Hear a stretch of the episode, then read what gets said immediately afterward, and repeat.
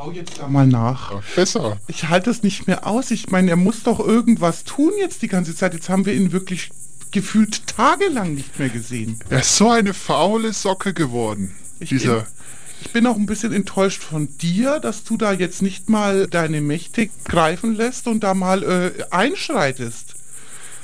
Ich, also- bin, ich bin enttäuscht von Nazareth, muss ich sagen. Ja, deine, deine Augen sind überall, du siehst alles und da und hier, da Ja, bist du stimmt. deine Grenzen Es gestoßen. ist lustig, aber es ist manchmal auch, manchmal ist es auch anstrengend mit euch allen. Naja, Aber dann, es geht hier ja nicht um uns alle, es geht um deinen Sohn. ja, aber eben, es geht ja im Prinzip um mich. Wir sind ja im Prinzip zu dritt, sind wir eine Einheit, könnte man ja annehmen. Ne? Also so haben wir das ja auch bei der Familiengründung gesagt. Wir sind drei, wir sind eins, das ist Dreieck, Dreiecks-Dings. Gehen wir rein und versuchen es mal. Vielleicht hat er ja gerade Bock. Da ist ja gerade Wavy drauf. Also, also jetzt zusammen ist das nicht, wenn wir da jetzt wieder als geballte Dreifaltigkeit vor ihm steht. Das überfordert den doch dann wieder. Kannst du nicht einmal für dich alleine sprechen? Muss das dann immer mit mir zusammen sein? Okay, aber dann flieg so ein bisschen über dem Dach vielleicht. Also, mit so ein bisschen ja, Feuer, Feuer hinterm Po und Das hat früher, das hat ihm immer gut gefallen. Da hast du recht. ja, siehst du, dann machst du es so und dann check ich da jetzt mal rein, gell? So, Sön Sohnemann. Hallo, Was? was? hallo, hier Was? ist, hier ist dein Herr. Warte mal, bist du da? Hä? Bist du Was? da? Hörst du mich? Hörst du mich? Hä? Hörst du mich? Ja, ich höre. Sohn, hörst du Moment. mich? Mach Ja, ich mal hör- die Augen auf. Was ist Oh denn? mein, nimm doch mal das, Was ähm, ist- die 3D-Brille ab. Also, Was ist denn schon wieder? Sohnemann, hallo. Jetzt Was? hergucken. Dein Nicht, Vater Wa- möchte mit dir sprechen. Du wolltest doch gar nicht im Raum sein, Aber Ich Geisti. geister doch von zu Hause, von außen rein. Ich Was, was macht ihr denn schon wieder? Gott, Heiliger Geist, was, was ist euer Problem genau? Ja, im Prinzip, wenn man es herunterbrechen möchte, könnte man sagen, du bist das Problem. Ich schon wieder. Ja, du, ich weiß nicht, was Euch los ist. fällt Was, auch nie, äh, immer also, nur wie ein. du das schon wieder sagst, der ist das Problem. Nein, wir sind in Sorge um dich und dein Wohlergehen. Darum geht es uns. ja, eben, das meine ich ja. Das Aber das ist genau doch, meine er Rede. ist das Problem. Das ist, kannst du doch nicht Aber so was- sagen. Das ist ein sehr sensibler Junge. Wir haben da letztens geguckt in dem Schreibtisch-Prototypen. Äh, ja. Da war so ein kleines Tütchen drin. Äh, Ist es von dir gewesen? wie Also mein Schreibtisch. nicht.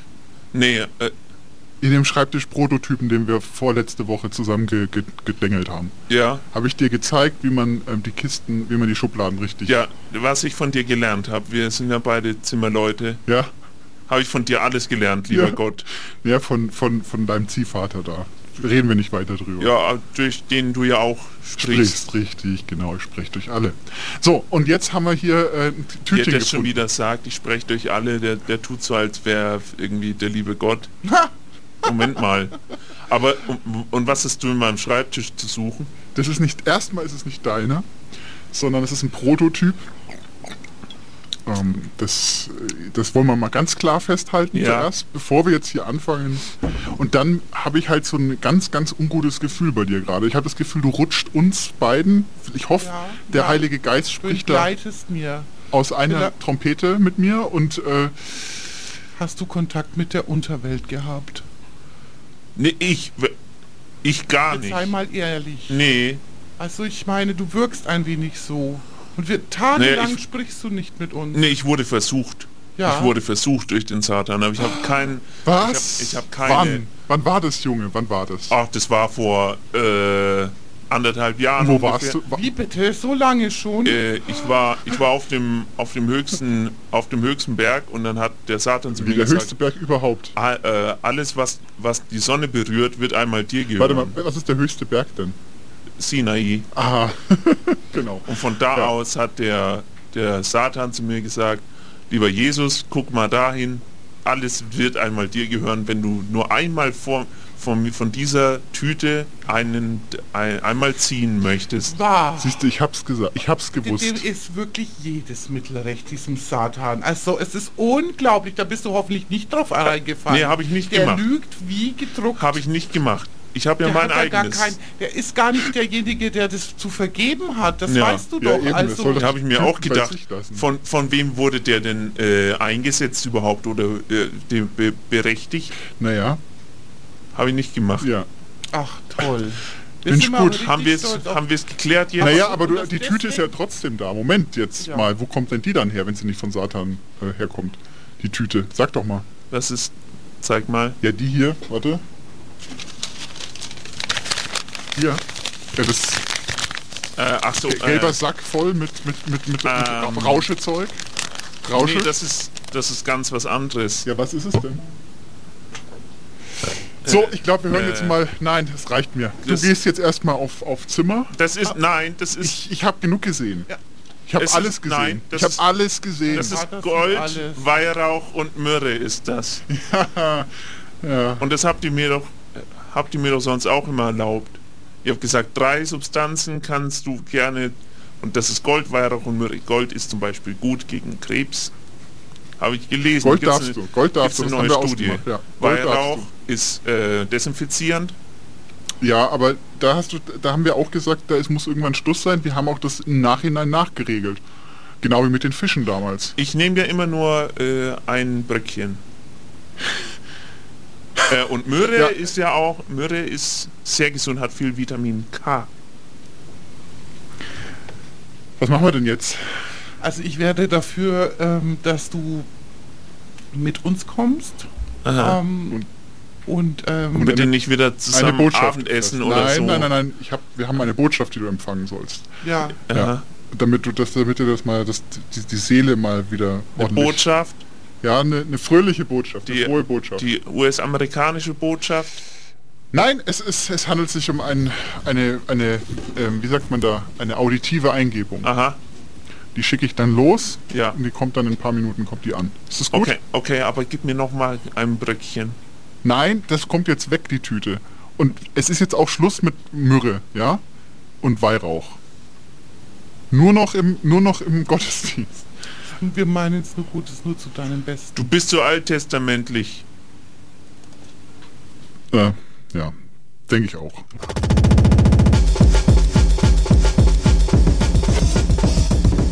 Eisenbad und Meisendraht.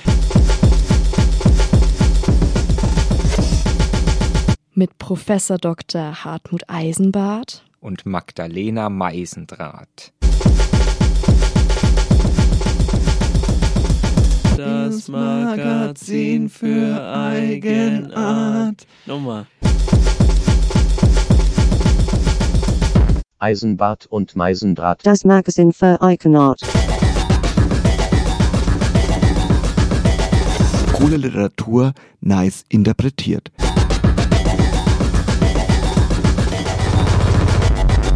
Cool Literatur. Nice. Nice. Nice interpretiert. Eisenbad und Meisendraht. Das Magazin Das für Eigenart.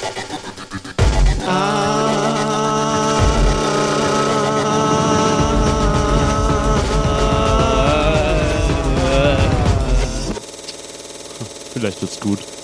Äh, als sich die Stimme der Trompeten, Zimbeln, und Seitenspiele, bling, erhob und man den Herrn lobte, er ist gütig und seine Barmherzigkeit währt ewig. Da erfüllte Herrlichkeit des, äh, des Herrn, de, de, de, das Radio Z.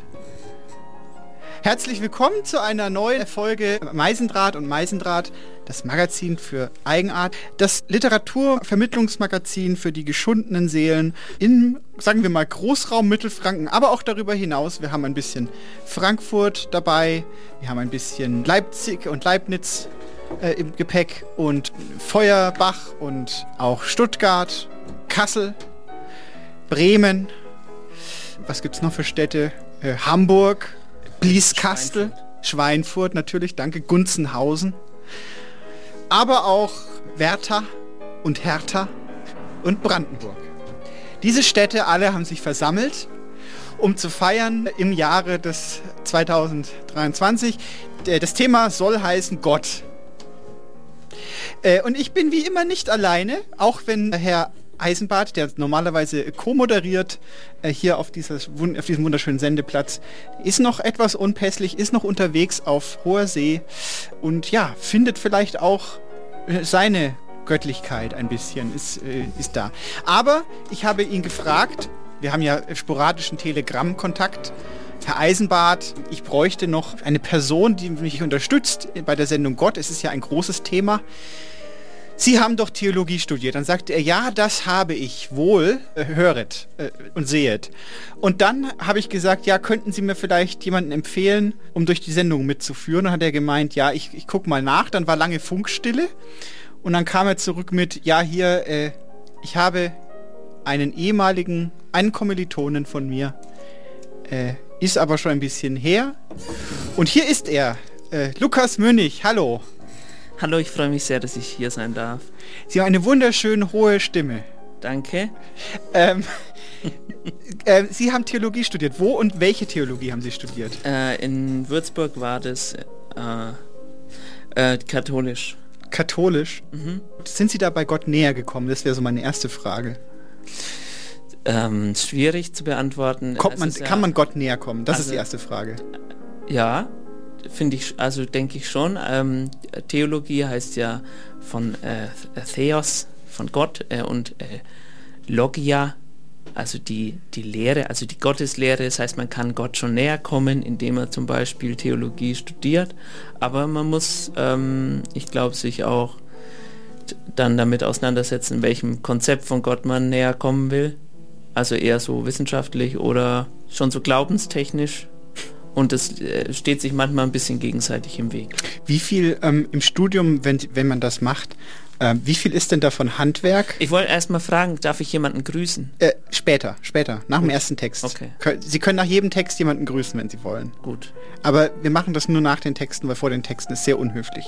Ja. Ähm, wie, wie viel Handwerk ähm, ist es denn gegenüber Philosophie? Sie. Sagen Sie doch mal Handwerk, so prozentual im Studium. Handwerk, versus Theodizee. Das Studium ist ja nicht nur einfach, man liest in der Bibel und sagt dann, was ist da jetzt mit uns passiert oder so, sondern es Äh. passieren ja ganz viele Sachen. Es ist zum Beispiel, also ein großer Teil ist wirklich Geschichtsstudium. Dann gibt es natürlich wirklich so handwerkliche Sachen wie ähm, Textauslegung Äh, ähm, oder zum Beispiel dann gucken, was, also nennt sich Dogmatik. Dogmatik heißt. das sind Schuhe, man- oder? Genau, das Ja. ist, ich glaube, sie spielen auf die Dogmatenschuhe an. Wir hören mal einen Text. Wir hören mal einen Text. Wir haben ganz viele Texte. Wir haben 15 Texte. Soll ich, soll ich noch erklären, was Gleich, Sie dürfen gleich, ist? wir machen das so, ich sag Ihnen, was Sie dürfen Okay. und, und was Sie nicht dürfen. Das ist quasi, da sind Sie ja schon ganz nah dran am Dogma. Ich sag, was ist, wir machen jetzt einen Text. Also wir folgen einfach penibel genau diesem, diesem Sendeplan, den Richtig, vorher richtig. vor Und da vier steht jetzt Wochen, drauf, äh, richtig, und da steht drauf, wenn Sie nachgucken, steht drauf Cut Ja, nach stimmt, hier Dogmatik. Ja, und dann nochmal tiefer einsteigen. Hier steht's, Dogmatik ist doch eine Schuhmarke. Ja. Ähm, wir hören kurz, ähm, ich überlege gerade von dieser Fülle an Texten, welcher Sind die zuerst... Texte von Ihnen eigentlich? Nein, die schicken uns äh, AutorInnen äh, von der ganzen Welt, schicken die uns Ach, das und, ist toll. und wir machen dann, äh, wir machen, wir verpacken die dann Mhm. und senden sie hier ein und äh, schicken sie auf den Computer drauf und naja, wir hören ähm, Langweilig ein bisschen. ja. Wir hören von Miriam Gill Kirchenaustritte, um ein bisschen in die Stimmung reinzukommen. Viel äh, Freude und Herzeleid. über die Austritte in der katholischen Kirche. Das Fräulein Mandala und Herr Reinhardt sitzen im Café mit Blick auf den Hauptbahnhof. Turbulentes Treiben am Bahnhofsplatz. Menschenmassen durchqueren die lange Halle auf dem Weg zu den schnaubenden Zügen und Grüppchen von Pfandsammlern schleichen um die Mülleimer, aus denen leere Gebäcktüten quillen. Manche von ihnen haben Taschenlampen dabei und Baumwollhandschuhe an, wenn sie nach Dosen oder Flaschen suchen. Sicher landet die ein oder andere Bierflasche in den Tonnen, doch ist der Andrang schlicht zu groß, um am großen Bahnhof noch richtig Geld zu machen. Geht der eine, kommt der andere. Ein normaler Passant kann die Uhr danach stellen. Herr Reinhardt und das Fräulein Mandala sitzen in ihrem Lieblingscafé am hinteren Rande der Wartehalle auf einer Empore mit Blick auf die ankommenden und abfahrenden Züge. Vor ihnen zwei Gläser Pastis und ein Aschenbecher auf der Mitte des Tisches, der mit einem Tischtuch aus rot-weißen Karos bedeckt ist und auf dessen Mitte eine beige Kerze steht. Das Wachs der Kerze ist an einigen Stellen auf das Tischtuch getropft und Herr Reinhardt zündet sich eine Zigarre an, bevor er einen kleinen Schluck der milchigen Flüssigkeit seine Kehle hinabstürzen lässt. Er nimmt die Tageszeitung in die Hände und zitiert, während er immer wieder auf die Reaktionen des Fräuleins achtet.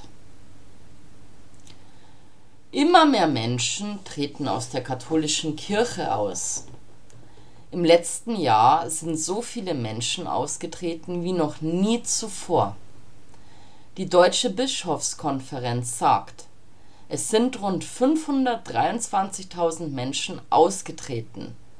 Im Jahr 2021 waren es rund 359.000. Mein wertes Fräulein, hätten Sie's gedacht? Das sind viele Leute, setzt das Fräulein an und fährt fort. Ein Austritt gilt als Kündigung der Mindestloyalität.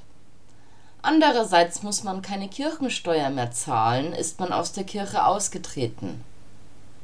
Wie verhält es sich eigentlich bei den Evangelen? Herr Reinhardt blickt eine halbe Minute in die Zeitung, dann seufzt er und sagt Auch viele. Mindestloyalität, was soll das schon anderes sein als das Geld, welches man an die Kirche bezahlt? Kirchenrechtler sprechen davon, dass Deutschland sich stark verändern wird, dass beispielsweise kirchlich geführte Kindergärten verschwinden werden. Was meinen Sie? Was sind die Gründe für die Austritte von über einer halben Million Menschen? Das Fräulein zuckt mit den Schultern. Dann nippt es ebenfalls am Pastis und antwortet. Ich war nie gläubig. Religion erschien mir immer als überdimensionales Angstgebäude, das beispielsweise einem in mittelalterlichen Verhältnissen lebenden Bauern die Missernte erklärte. Im Rahmen der Religion und im Namen Gottes geschieht so viel Leid, nein, das war nie was für mich.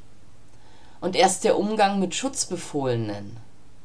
Ich denke, die Missbrauchsskandale und die Tatsache, dass die modernen Gesellschaften von moderner Technologie nur so strotzen, widersprechen den Gläubigen an den alten Strukturen festzuhalten. In Zeiten der Inflation will man sein Geld zusammenhalten und keinen Verbrechern zuschustern. Ich war auch nie sonderlich gläubig, erwidert Herr Reinhardt und fährt fort.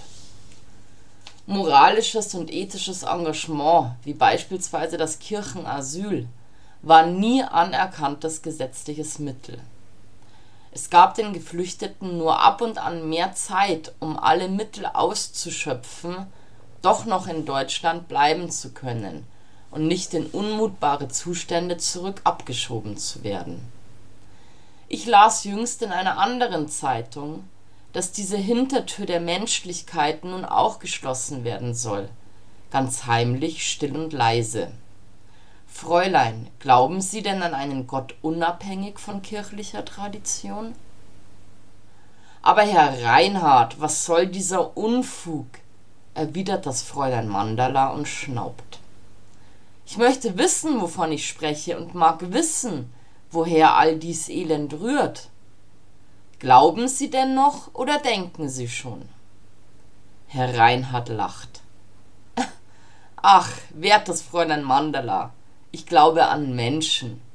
Es waren immer ganz irdische Gestalten auf diesen Erden, die mir halfen, war ich in Not oder brauchte Beistand. Manchmal aber, wenn ich den Sternenhimmel weit weg von der Lichtverschmutzung der Stadt erblicke, dann überwältigt mich dies so dermaßen, dass ich meine, mit dem All zu verschmelzen. So schön ist das. Ja, so schön ist das, sagt das Fräulein, und dann lachen beide. Und jetzt äh, äh, machen wir das, rollen wir das Thema nochmal Mhm. von vorne auf und dann können wir ja noch dahin kommen, wo wir hinwollen. Ich merke, Sie sind ein bisschen überfordert. Bin ein mit bisschen dieser, nervös Mit noch. dieser Sendung auch, das ist kein Problem. Das geht allen so eigentlich. Wir haben ja immer wieder mal Gäste, die sind immer überfordert und haben eigentlich keine Ahnung, was sie sagen sollen. Kann ich gar nicht verstehen. Lassen, mich, lassen Sie uns erstmal darüber Äh, reden. das kann ich gut verstehen. Lassen Sie uns erstmal bitte darüber reden, über unser Thema. Normalerweise grenzen wir das Thema ja immer so ein bisschen ein, hegen es ein fast schon. Unser Thema ist heute Gott. Könnten Sie mir dabei helfen, mal festzustellen, was oder wer Gott überhaupt ist? Also ich habe das Gefühl, dass diese Frage müsste am Ende der Sendung stehen. Weil das, das Eingrenzen und das, das Definieren von Gott, das ist letztendlich das, was, was äh, Theologie zumindest äh, sich zur Aufgabe gemacht hat. Und das, also wenn man das so einfach sagen könnte, so was ist Gott, Herr Mönch oder Herr äh, Papst oder Herr äh, Bischof oder so, und die würden sagen, oder ich würde zum Beispiel sagen, äh, 42 oder so, Hm? dann wäre die Sendung ja zu Ende. Bitte? Nichts? Also 42 habe ich gesagt, das ist eine Anspielung auf so, ja. äh, ähm, äh, Science Fiction. Ach, das ist ja fast schon Literatur dann. Mhm. Ist Gott Literatur vielleicht auch? Es kommt darauf an, ob äh, wir in der Buchreligion sind äh, oder also quasi zum Beispiel, wenn, wenn Sie jetzt das Judentum nehmen, da ist auf jeden Fall in, in der Torah, ist in jeder Torah äh, auch Gott drin. Äh, wenn Sie ins Christentum reinschauen, ist es nicht so.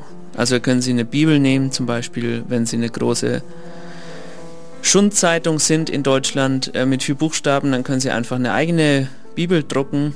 Da ist aber nicht Gott drin, sondern da ist, ja, halt sind Buchstaben drin. Gibt ja auch verschiedene Übersetzungen, das Also gibt es es- im Judentum nicht. Also es gibt Religionen, es gibt verschiedene Religionen. Mhm. Das stimmt. Das ist ja schon mal gut festzuhalten. Also gibt es auch verschiedene Götter, könnte man sagen. Oder F- Konzepte von Gott. Das heißt, sie sind schon mal nicht, sie sind schon mal, ihnen ist es schon, ihnen wird schon mal ein bisschen übel, wenn ich sage, es gibt verschiedene Götter. Naja, das ist Monolatrie. Was sie machen. La Latrine? Monolatrie. Das ist, wenn sie, wenn sie einen Gott haben, Ja? den sie verehren, aber gleichzeitig anerkennen, dass es andere Götter gibt. Aha. Aber das Christentum Aber wie ist ja funktioniert das in der Praxis? Kennen Sie jemanden, der es macht? der Glauben, auf dem wir jetzt angekommen sind, sage ich mal, wenn wir so das Christentum uns jetzt anschauen, da sind wir über den Monolatrie-Zustand hinausgegangen. Also wir sind jetzt im Monotheismus. Mhm. Äh, und so geht's, geht das meistens von einer, von einer Naturreligion auf eine Weltreligion. Je, je näher das dahin geht, umso mehr ist es von, von Polytheismus zu Monotheismus. Und dazwischen gibt es viele Zwischenzustände. Zum Beispiel, wir glauben zum Beispiel an den Gott äh, X und sagen, es gibt aber auch noch andere Buchstaben. Die wollen wir aber nicht haben. So wie bei den Griechen zum Beispiel. Und das ist Polytheismus. Das ist Polytheismus. Aber da ist es auch ein anderes, äh, ist ein ganz anderes Verständnis von äh, Gott. Aber die Griechen haben doch äh, griechisch-orthodoxe Kirche. Ja, mittlerweile. Aber so das, das alte Griechenland, das, da gab es ja quasi, wie, das war eigentlich eher zu vergleichen mit den Heiligen. Da gab es für jedes Wehwehchen gab es einen eigenen Gott. Also der, der Gott, der Geist. Gott der, der Gott der äh, Fußnägel der, äh, und so weiter und so fort. Gott der Feuerwehr. So, das gibt's nicht mehr. Die haben sie einfach abgeschafft, oder was? Naja, das ähm, es wurde, Also, halt, stopp. wurde halt alles vom Römischen Reich dann irgendwann äh, umgekrempelt und dann hieß es so, nee, das ist Quatsch, was ihr redet. Das ist Mambo Jumbo oder sowas ähnliches oder äh, Hokus Pokus. Ja, kenne ich. Und Hokus Pokus kommt übrigens auch vom Christentum, wissen Sie das? Ja, nee, ich dachte, es kommt von Focus auf, auf dem Album Locus. Mhm. Nicht? Ah, das ist dieser, dieser Jodelsong. Genau, richtig. Den kenne ich sogar. Ja, sehen Sie? Sie haben es ja auch studiert. Ja. Ja, aber das ist ja spannend, was Sie mir dazu erzählen. Das ist ja faszinierend. Ähm, das heißt, Ich, Sie, aber Sie, ich, ich, Sie, ich war mir ein bisschen unsicher, ob ich noch viel weiß. Ja, aber wir, wir, kommen dahin. Wir kommen dahin. Wir, wir sind ja auf einem, auf einem niedrigen Niveau gerade. Sie müssen jetzt nicht Ihr Masterdiplom rausholen, sondern wir Habe können ich ja eh keinen. Ha- Habe ich eh nur. Ich habe nur anstudiert. Achso, nicht fertig? Mhm. Ist es zu schwierig geworden, Ja. mit Gott zu reden die ganze Zeit? Ja. Ähm, ist der dann auch Gast, ist der ab und zu da? Es gibt ja die äh, Diskussion, da gab es bei uns in Bayern, ob man in öffentlichen Bei uns Plätzen, auch. ob man an öffentlichen Plätzen auch kreuzigen darf. soll, muss. Äh, wie, wie wurde das bei Ihnen an der, an der, an der Hochschule gehandhabt? Also ich habe in Würzburg studiert, bei Ja. uns durfte man nicht kreuzigen. Oder gekreuzigt werden. Aber Und- ist das nicht ein bisschen Widerspruch in sich? Ist das Nee. nicht, sind das nicht irgendwie, äh, sind da nicht Bischöfe auch da? Oder wer unterrichtet einen da überhaupt? Äh, das meiste machen DozentInnen. Mhm. Okay. So wie immer eigentlich. So ein bisschen wie ein normales Studium.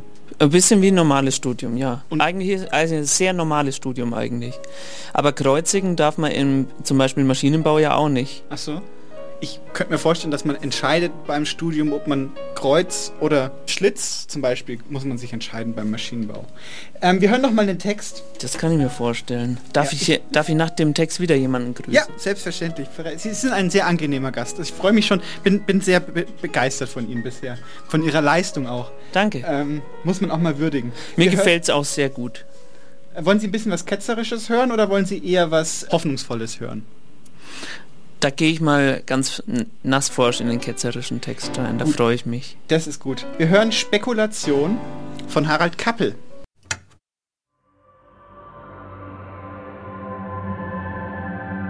In Steinschnittlagerung hofft Aschenbrödel auf magisches Blut. Sie weint. Vor Glück. Ein magischer Affront. Das Aufklärungsgespräch erzeugt Kaskaden von Empörung. Die Predigt wird unterzeichnet. Hinter den Gardinen verstecken sich die Gutachter. Vor sich selbst. Der neueste Kardinal bestellt Buntglas. Für den Beichtstuhl. Der Durchblick geht verloren. Der Livestream wird aktiviert. Der Download komplettiert. Das Spekulum rostet. Aschenbrödel bestellt Buntglas. Für das Handgelenk.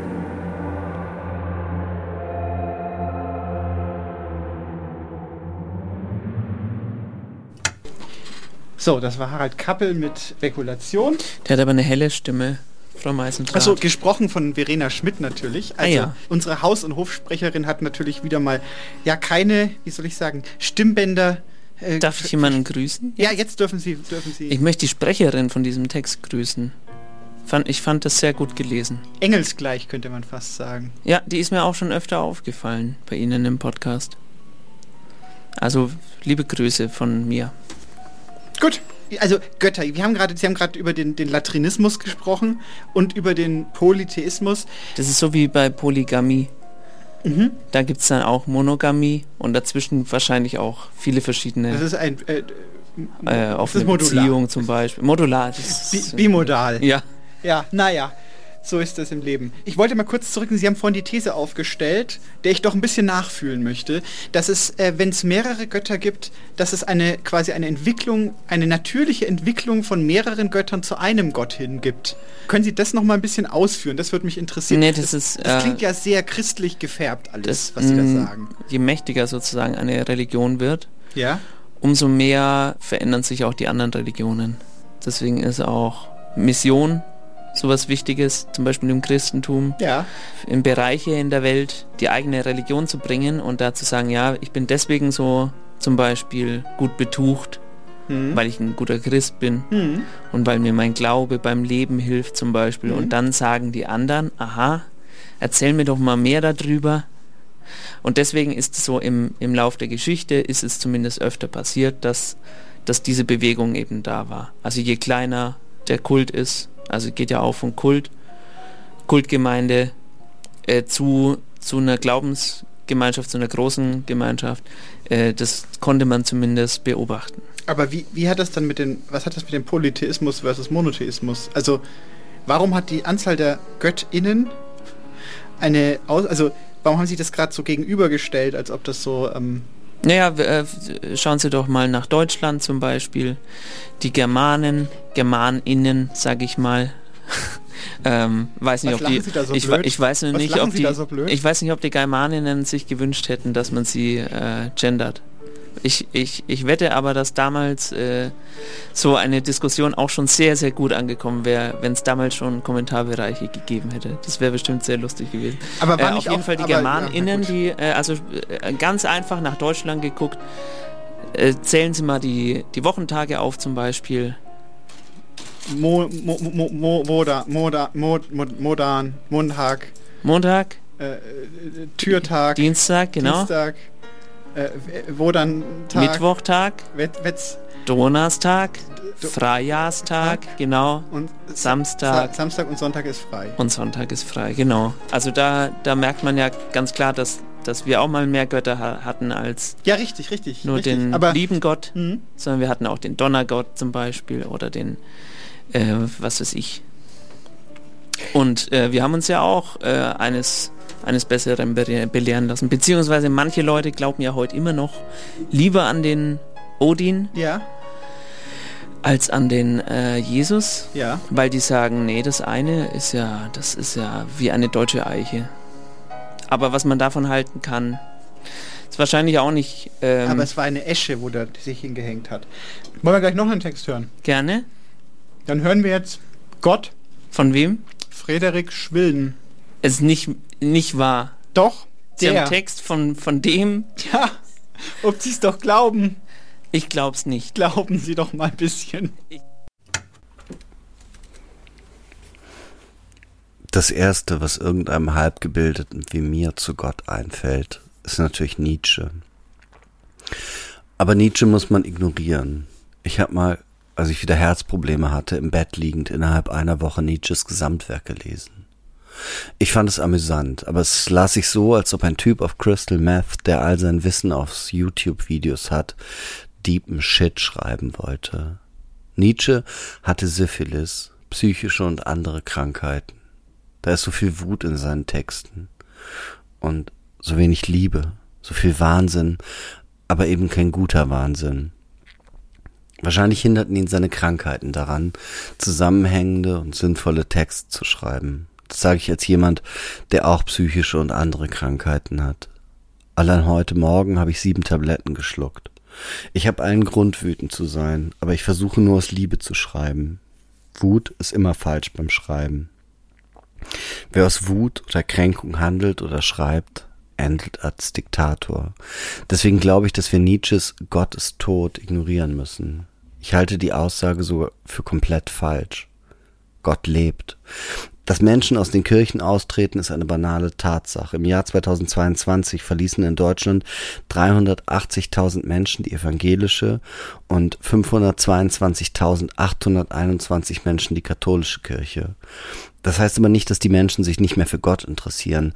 Gott ist nicht mehr in der Kirche. Gott ist im Bitcoin Wallet, im Fitnessstudio, bei der Fridays for Future Gruppe. Gott ist auf dem CSD. Gott fährt Tesla. Gott isst vegetarische Mühlenwürstchen oder Nackensteak. Gott geht zum Drug-Checking und ist, wie ich auf dem evangelischen Kirchentag lernte, auch queer. Das hat ein Pfarrer dort in Nürnberg in der Nähe des ehemaligen Reichsparteitagsgeländes im Kongresszentrum gesagt. Ich war auch da. Und die üblichen Spieße haben sich natürlich über alles aufgeregt. Über das vegetarische Essen da, das übrigens fantastisch war. Oder eben über den Pfarrer Quinton Caesar, der sagte, Gott ist queer.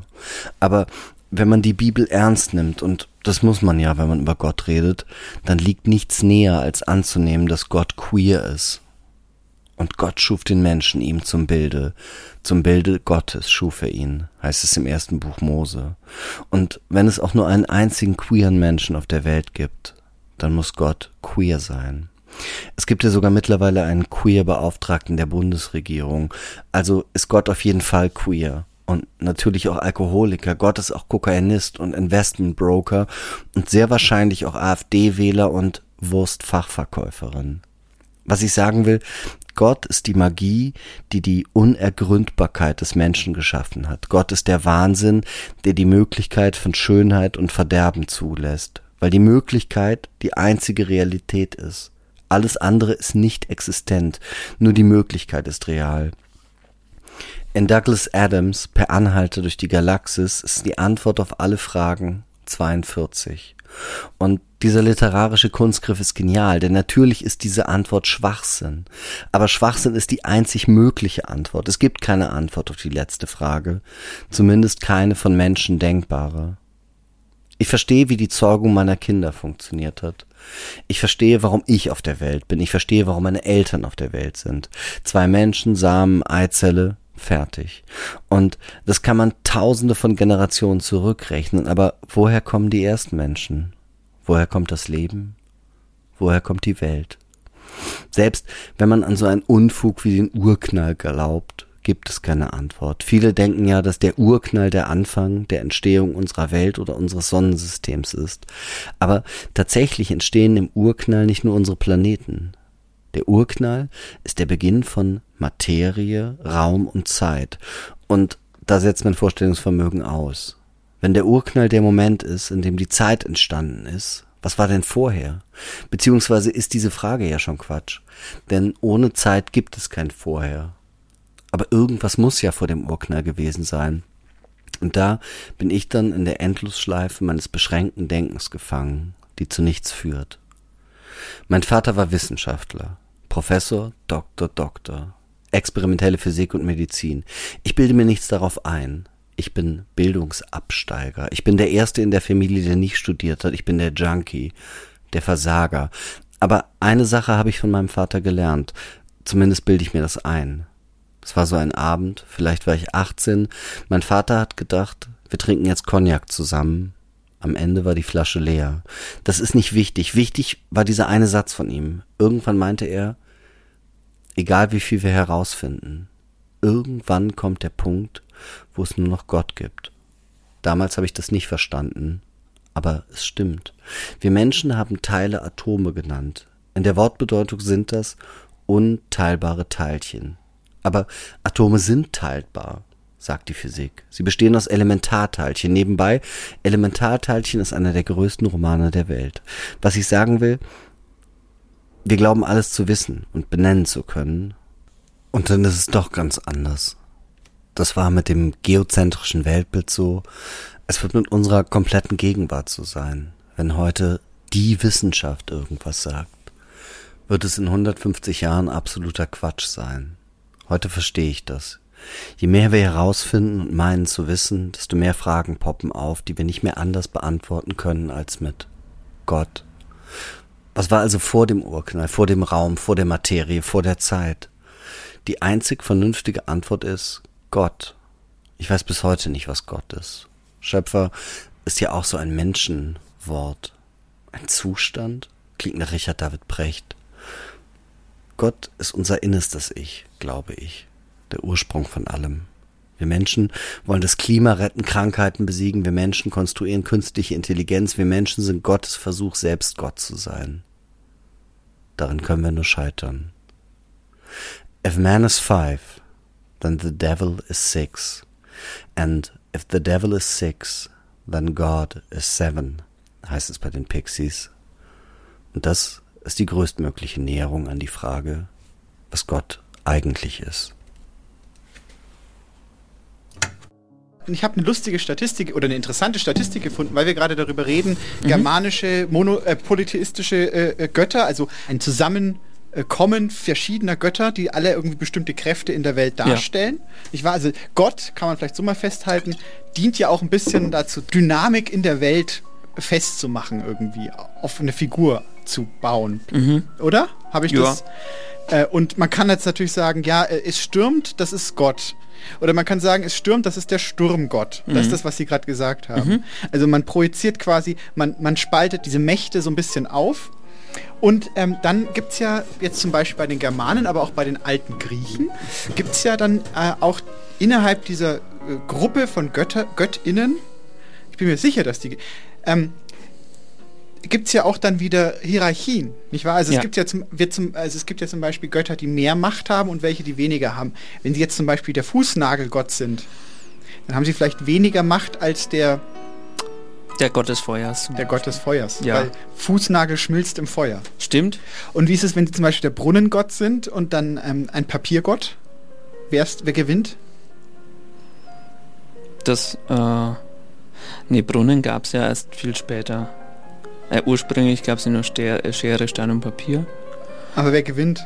Also Schere, achso, dann. Also Brunnen, ja, wenn sie es wollen, dann, Ja. dann der, der, äh, der Papiergott, weil aber eigentlich der Blattgott. Also es sind äh, Blätter fallen auf diesen Brunnen Ja. drauf, Ja. Wasser wird schlecht. Aha. Äh, übrigens auch eine sehr, sehr alte Verschwörungstheorie Ja, stimmt. mit dem Brunnen. Hat auch was äh, mit Göttern Brunnen zu vergiften, tun, das ist, eigentlich. Ja. Ähm, ich wollte sagen, es gibt dann solche sogenannte Hochgötter. Was sind denn, wissen Sie, was ein Hochgott ist? Ein Hochgott. Ein Hochgott. Ja, die gibt's. Lachen Sie nicht, das ist Wissenschaft. Das ist sowas wie ähm, einer, der, der über anderen steht wahrscheinlich. Hochgötter sind, sind die Götter. Aha. Das stimmt. wusste ich nicht.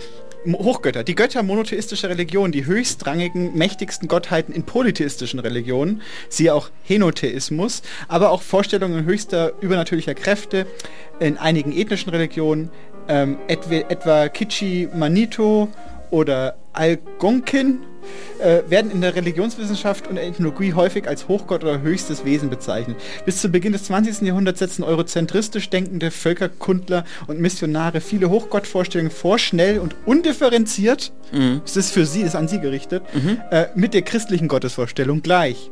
Etwa bei afrikanischen, australischen oder nordamerikanischen Göttern, beziehungsweise göttlichen Kräften. Die ethnografische Literatur ist voller Beispiele dafür. Häufig gilt Hochgott als Schöpfer, der jedoch nicht angebetet wird, da er anschließend keinen Einfluss mehr auf das menschliche Leben nahm. Das ist jetzt das Interessante nämlich. Mhm.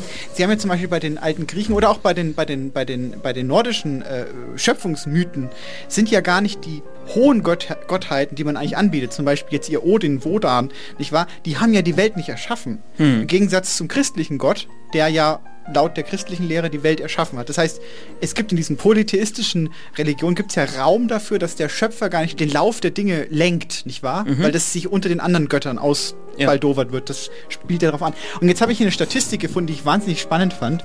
Da ist die Welt geografisch aufgeteilt in so ungefähr Kontinente und ähm, dann einen prozentualen Anteil, wie viel die höchste Gött Gottheit ins Leben eingreift. Mhm. Das ist doch spannend, oder? Ja. Hier zum Beispiel Mittelmeerraum. Aha. Da wurden 81 Kulturen gemessen Mhm.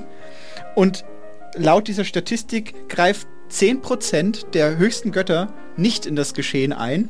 Äh, 1% greifen in das Handeln ein, aber nicht in die Ethik. Mhm. Äh, 86% greifen in, ins gesamte Leben ein äh, und ähm, in 3% ist kein Hochgott vorhanden, im Mittelmeerraum. Okay. Und wenn Sie dann nach ähm, Sub- Subsahara-Afrika gucken, als Vergleich, ich werde jetzt nicht alle vorlesen, aber als springendes Beispiel, greifen die Hochgötter von 147 Kulturen zu 65% nicht ins Leben ein. Mhm. Können wir daraus vorschnell, wie wir ChristInnen eben sind, ableiten, dass in Subsahara-Afrika Mhm. irgendwie was anders ist, weil die Götter sich anders verhalten? Ja. Also so rein können wir da ein bisschen spekulieren. Was, Ja. was könnte denn sein? Warum greifen denn dort die Götter nicht ins Leben, also die Hochgötter nicht ins Leben ein und bei uns, also in Europa, ich nehme jetzt Mittelmeerraum, ist ja die Wiege unserer Kultur. Ähm, können Sie das erklären? Was ist denn da Mm. mit den Göttern los? Die müssen doch verrückt sein. Nee, ich glaube. Also zum einen muss ich mal sagen, ich habe ja äh, katholische Theologie studiert. Ja. Und wir haben, äh, es gab zwar so, so äh, Pro-Seminare, wo man Da über, muss man extra für zahlen. über so, nee, nee, das nicht. Achso. Aber da ging es irgendwie, ja, ging es schon irgendwie auch um, um Naturreligion und, Ja. und sowas und vergleichende Religionswissenschaften. Ähm, Hat sie aber nicht so interessiert. da habe ich so die Grundlagen zumindest gemacht, aber ich bin dann nicht tiefer in die Materie rein. Leider. Äh, ist natürlich auch äh, schade drum. Aber ich kann eine Vermutung anstellen und zwar glaube ich, dass, ähm, dass im Mittelmeerraum einfach viel wehleidigere Menschen sind. Weil die sagen dann immer ähm, sofort Theodizee.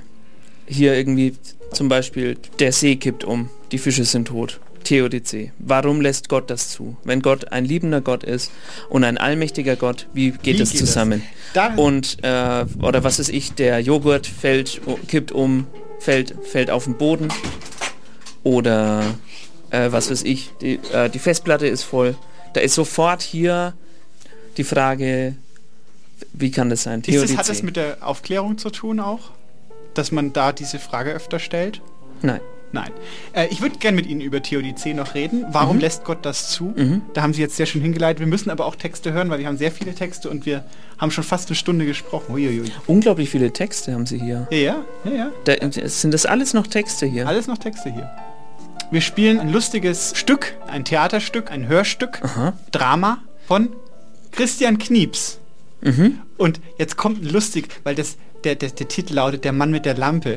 Und wenn Sie Knieps ohne IE, sondern also das E weglassen, denken Sie darüber mal, es hat bestimmt auch was damit zu tun. Christian Knieps, Der Mann mit der Lampe.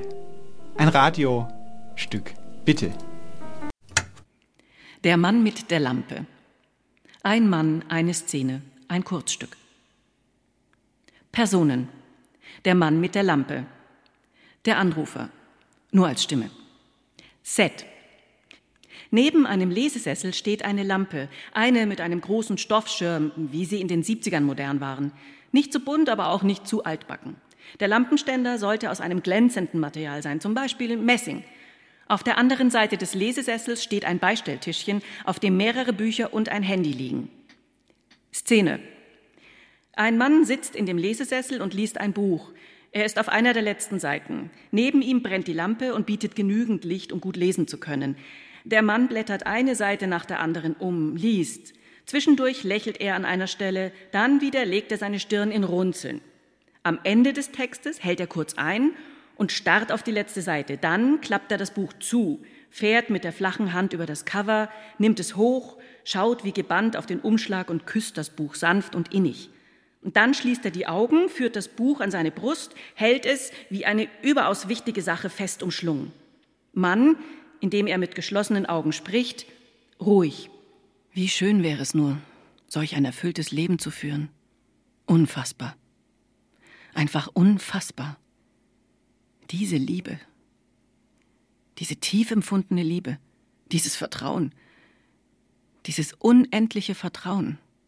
Warum kann es eine solche Liebe, ein solches Vertrauen, ein solches Leben nicht in Wirklichkeit geben? Warum müssen wir uns damit abfinden, dass es niemals so sein wird wie im Roman? Warum kann die Welt nicht so sein, dass wir uns gegenseitig respektieren, lieben, verstehen, achten? Das Handy klingelt. Der Mann ist im ersten Moment erschrocken, legt aber dann das Buch auf seinen Schoß, nimmt das Handy, drückt eine Taste und hält es an sein Ohr. Mann, indem er recht unsicher spricht, Hallo? Anrufer, dessen Stimme aus dem Hintergrund gut zu hören ist. Nun ja, ähm, hallo? Mann verwirrt, hallo?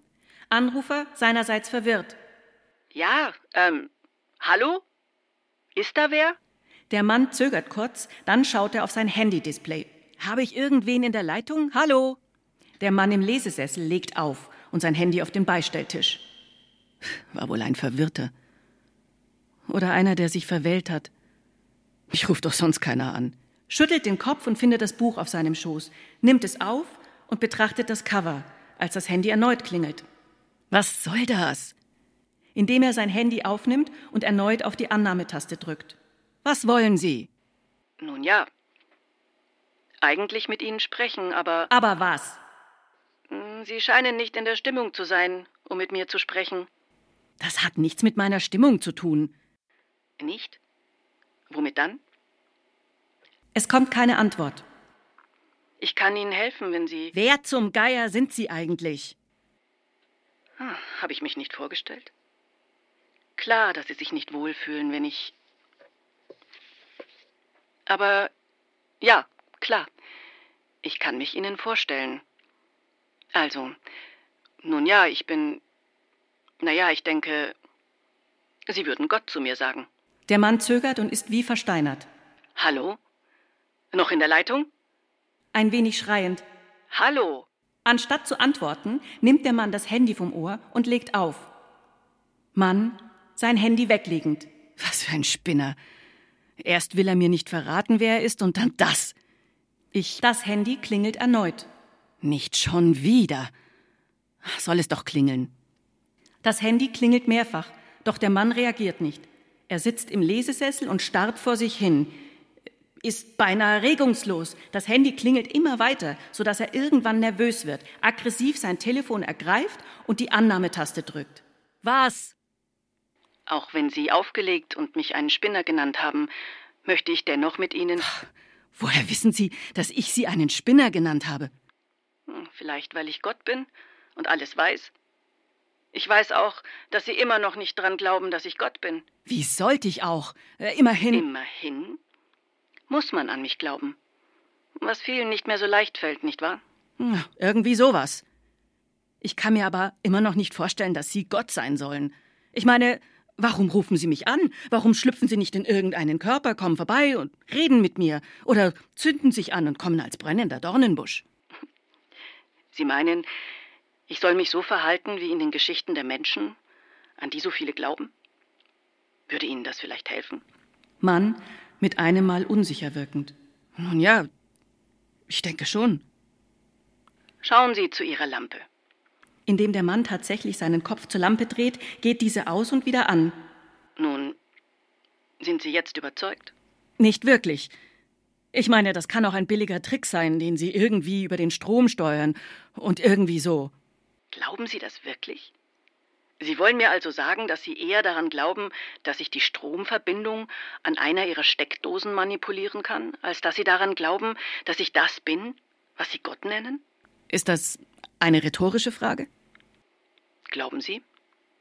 Beide schweigen für einen Moment.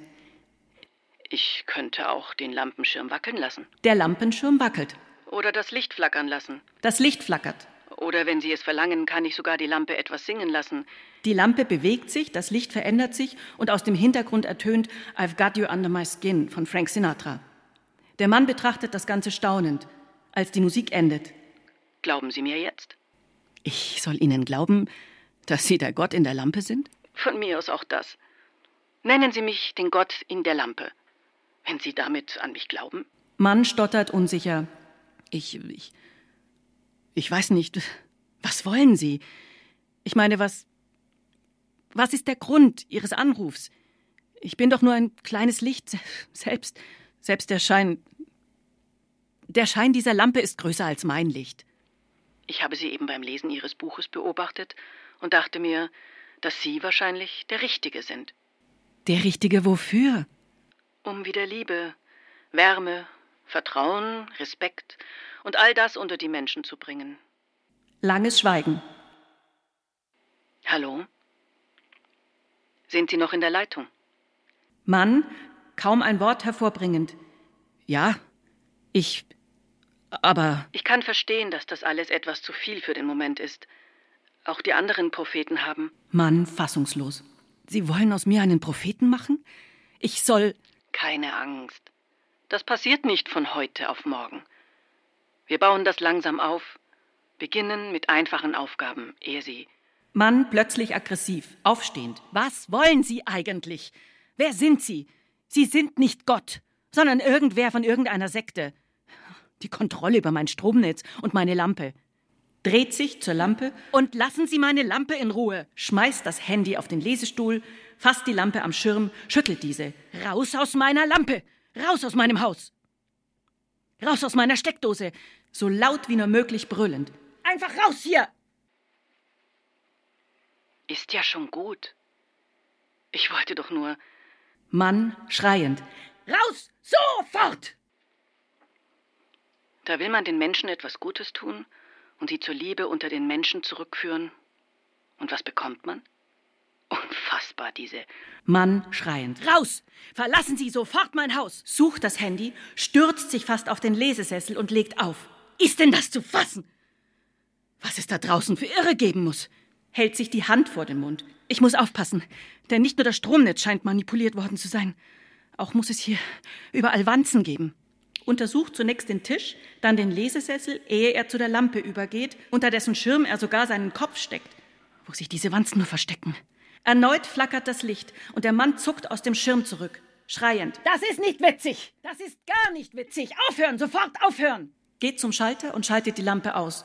Doch gleich darauf schaltet sich die Lampe wieder ein. Der Mann schaltet sie noch mehrfach aus, doch jedes Mal geht die Lampe wieder an. Na warte! Na warte, dir werde ich's zeigen! Indem er den Stecker zieht und beginnen will, die Glühbirne aus der Lampe zu drehen, geht die Lampe erneut an.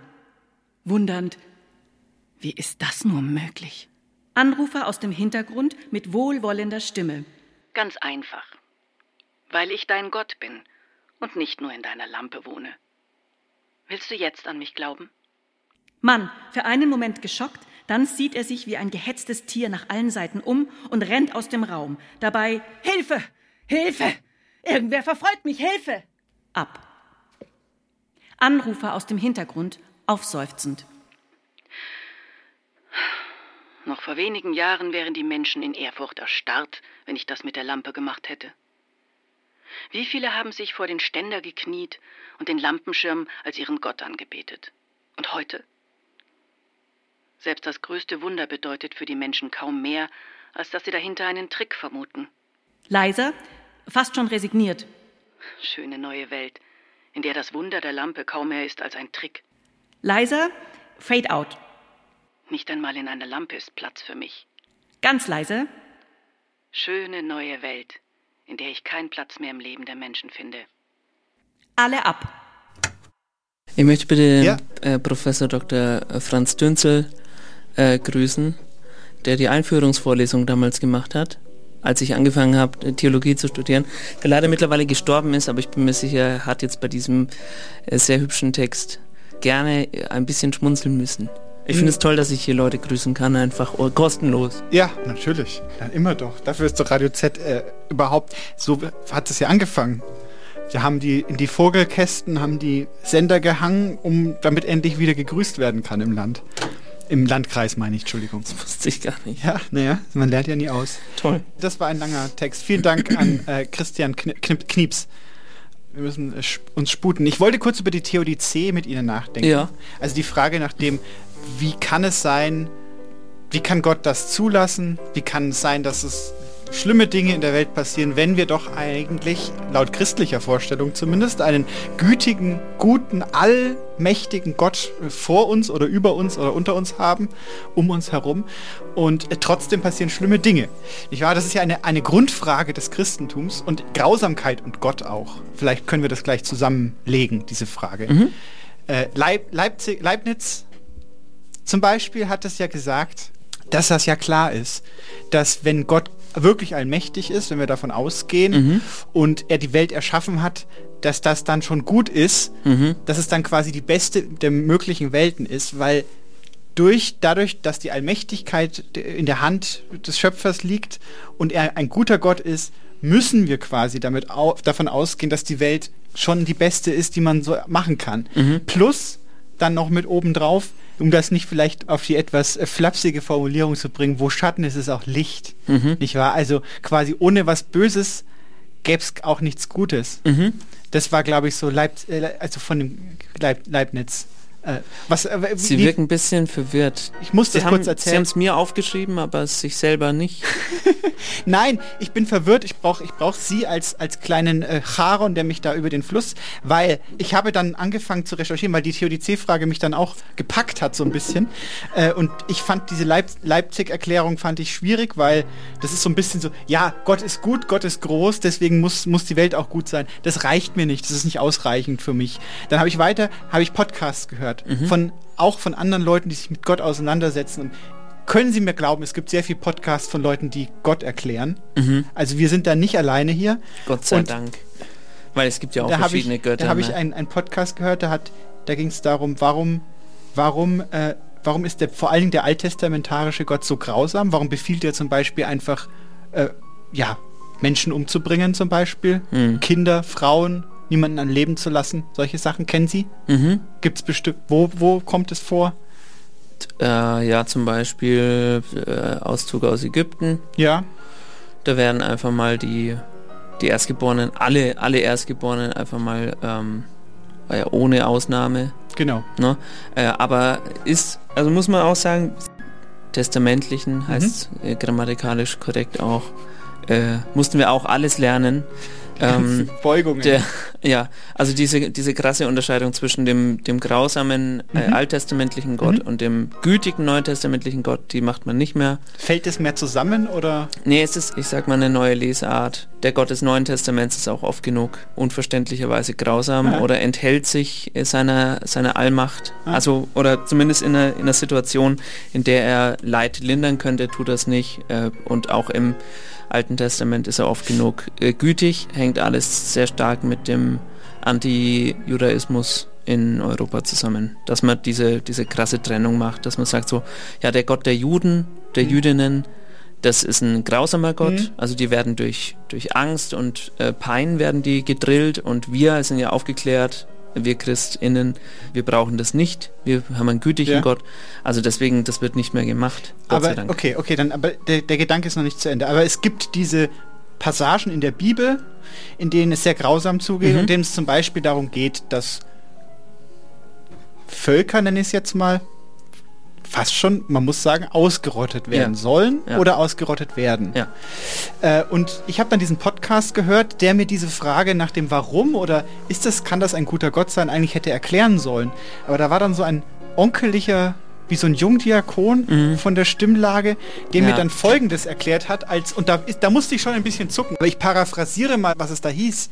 Er hat behauptet, dass der Gott ja nicht grausam ist, weil er die Menschen, also diese Völker oder diese Kinder, die da, Mhm. die erst, weil die ja nicht gefoltert werden. Okay, äh, das habe ich noch nicht gehört. Und das war, das 20 Minuten. Ich, ich bin etwas verwirrt geworden, weil es hieß dann ja, hätte er auch Folter anordnen können, aber er hat es ja nicht gemacht, weil dem Leben ein Ende setzen ist ja erstmal auch von Gott aus eine gütige Tätigkeit. Und jetzt frage ich Sie, was ist denn das für ein Gott? Nun, also. Ich, ich weiß ja schon nicht mal, was das für ein Theologe, wenn man es überhaupt so sagen kann. Also ich würde ich würd mich da nicht dranhängen. Aber wie erklären Sie es denn? Ich würde sagen, diese Grausamkeit und diese, diese Unerbittlichkeit, die natürlich im Alten Testament häufiger vorkommt, das hängt damit zusammen, dass es ein deutlich älterer Schriftteil ist als das Neue Testament, sagt ja schon der Name, aber das, ist, da, das sind Jahrhunderte dazwischen. Und Aber jetzt machen Sie ja doch die Trennung auf wieder. Nee, nee, äh, einfach nur, weil, weil damals die Lesart so war. Und Mhm. damals, zu, de, zu dem Zeitpunkt hieß es so, äh, unser Gott ist ein mächtiger Gott, der kann alle eure Kinder umbringen, Hm. wenn ihr nicht spurt oder wenn ihr quasi nicht zu uns kommt. Damals hat das noch äh, großen Einfluss gehabt auf die Menschen, wenn man gesagt hat, äh, unser Gott, Gott kann das und unser Gott kann das. Ah. Also dann, dann haben die anderen gesagt, Wie so- ja, wir so haben, wir haben Zarathustra und Ja. dann haben die gesagt, ja, aber unser Gott, Yahweh, der hat, ähm, wie beim Panzerquartett, Ja. der hat so und so viel Hubraum, der hat so Ja. und so viele Kinder umgebracht. Und dann sagen die vielleicht, also entweder denken sie sich, wow, gruselig, da möchte ich nicht Teil von diesem Verein sein, Mitglied sein, äh, oder sie sagen, ja, das, das ist beeindruckend, äh, beeindruckender Killcount, sage ich mal, und dann lassen die sich vielleicht überreden. Das wäre meine Theorie. Dann, aber dann zumindest. kommt das nächste, ich habe ja hineingespitzt, ich habe mich ja vorbereitet. Dann kommt ja die nächste äh, Reizfrage der Christenheit dazu, nämlich die Frage, ob man die Bibel sich so hinstöpseln kann, wie man möchte. Weil sie sagen jetzt quasi, ja, das ist ja bloß ein Flex quasi. Das ist ein Flex, ja, Das ist ein kann man Flex. so sagen. Das ist äh, Angabe. Aber, aber dann, dann steht ja trotzdem in dem Buch, wo manche sagen, ja, das ist ja eins zu eins zu verstehen. Mhm. Wie lösen wir den Konflikt denn auf? Also ich möchte, ähm, ich möchte mich da nicht zu weit aus dem Fenster lehnen, aber natürlich gibt es diese Strömungen, die sagen, Ja. man muss das ähm, wörtlich verstehen, wortwörtlich. Die sagen, ja, genau. Also was in der, was in der Bibel steht, das darf auch nicht. Und zwar, also und da muss ich, da muss ich schon von Grund auf die Frage stellen, welche Bibel? Es gibt ja keinen Originaltext mehr. Es gibt kein, Ja, keine eigentlich. Originalbibel. Das heißt, wenn es Menschen gibt, Evangelikale zum Beispiel, oder diese Freikirchen, äh, bestimmte äh, freichristliche Strömungen, die sagen so, nee, man darf das nicht verrücken und wenn ein Mann bei einem anderen Mann liegt, dann, dann muss er naja, hatten- ich habe so, da- ja, aber, aber ja. das ist letztendlich, äh, die Frage ist immer valide, die zu stellen, welche Bibel, in welcher Bibel steht es denn? Denn das älteste, was wir haben, ist die griechische Übersetzung und dann die Septuaginta, also die lateinische. Also wir haben nicht mal mehr eine hebräische, aramäische Bibel oder Bestandteil von der Bibel. Das ist immer Flickwerk und wenn man sagt, das muss man aber wörtlich nehmen, dann Aber äh, schaut ja man vielleicht nochmal in die anderen Übersetzungen rein, also in die Elberfelder oder in die ins Neumünchner oder äh, sowas und dann steht da möglicherweise was dass sie dann so Dialekte auch übersetzt haben. Ja, so ähnlich, ja, okay. so ähnlich. Aber nee, manchmal sind es wirklich Piratendeutsch. äh, sind halt neue Erkenntnisstände, wi- wissenschaftliche Erkenntnisstände und die werden dann natürlich in, in ja, also je, je, je besser fundiert die, die Übersetzung ist, äh, desto stärker unterscheidet sie sich von der Einheitsübersetzung oder von der lutheranischen. Äh, wir müssen noch einen Text hören. Wir, wir reden gleich weiter. Ich, ich, wir müssen wirklich einen Text hören. Mhm. Wir hören jetzt erstmal noch zwei Gedichte. Die hauen wir gleich hintereinander weg, weil die sind auch thematisch passend zueinander. Und zwar äh, von David Telgin, zwei kleine. Mhm. Der äh, schickt uns auch immer fleißig. Und das soll auch gewürdigt werden. Ja, finde ich auch. Ist, ist, ist gedeihlich. Kann ich so lang in die Küche? Ich habe nämlich was mitgebracht. Ja, können Sie gerne. Dann, aber dann äh, warten, ja, bis ich auf Kl- jetzt. Geh jetzt schon mal los. Ja. Die Welt wäre eine andere. Ohne Hoffnung. Die Welt wäre eine andere. Ohne Wunder. Die Welt wäre eine andere. Ohne dich.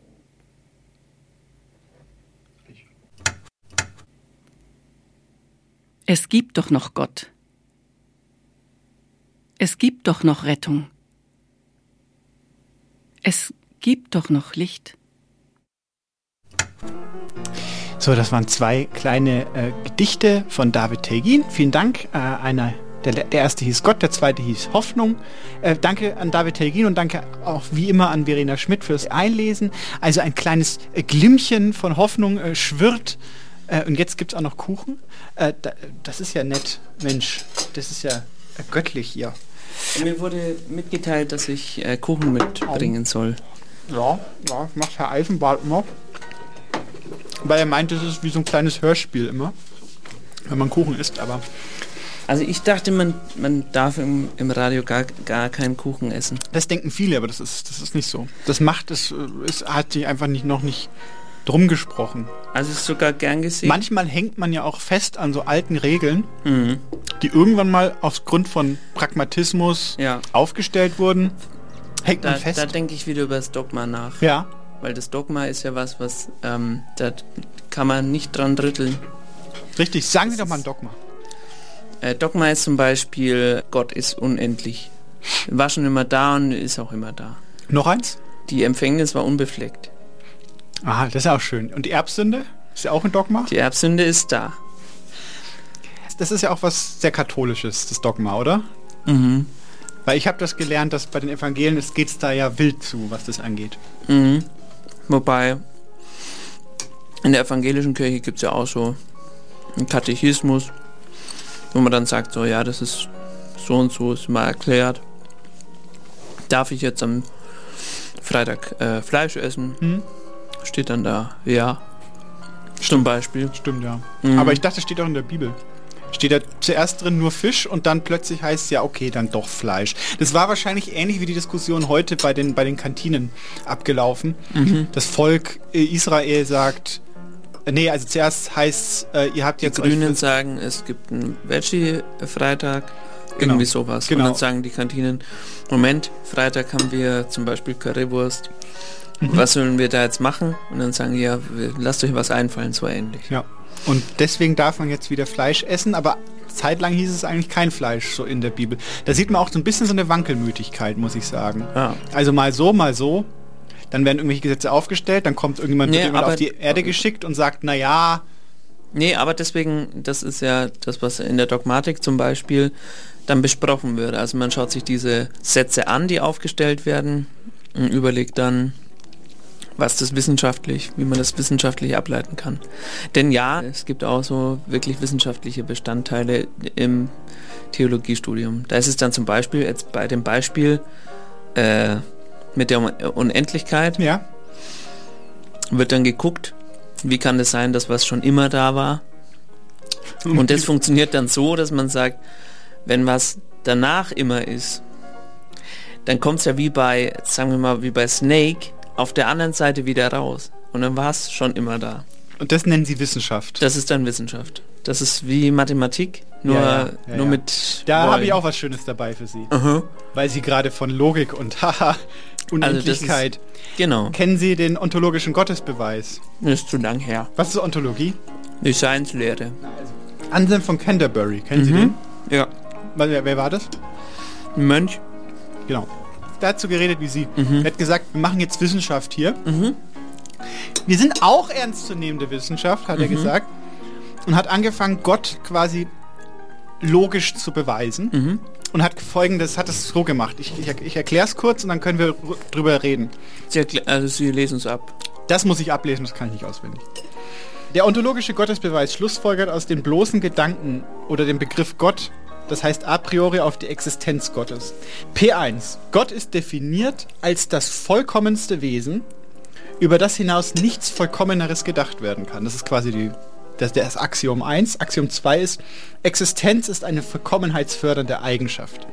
Das heißt, wenn man zwei Wesen x und y hat, die sich in allen Eigenschaften gleichen, abgesehen davon, dass x existiert und y nicht, dann ist x vollkommener als y. Das ist die zweite Annahme. Und jetzt kommt der Beweis.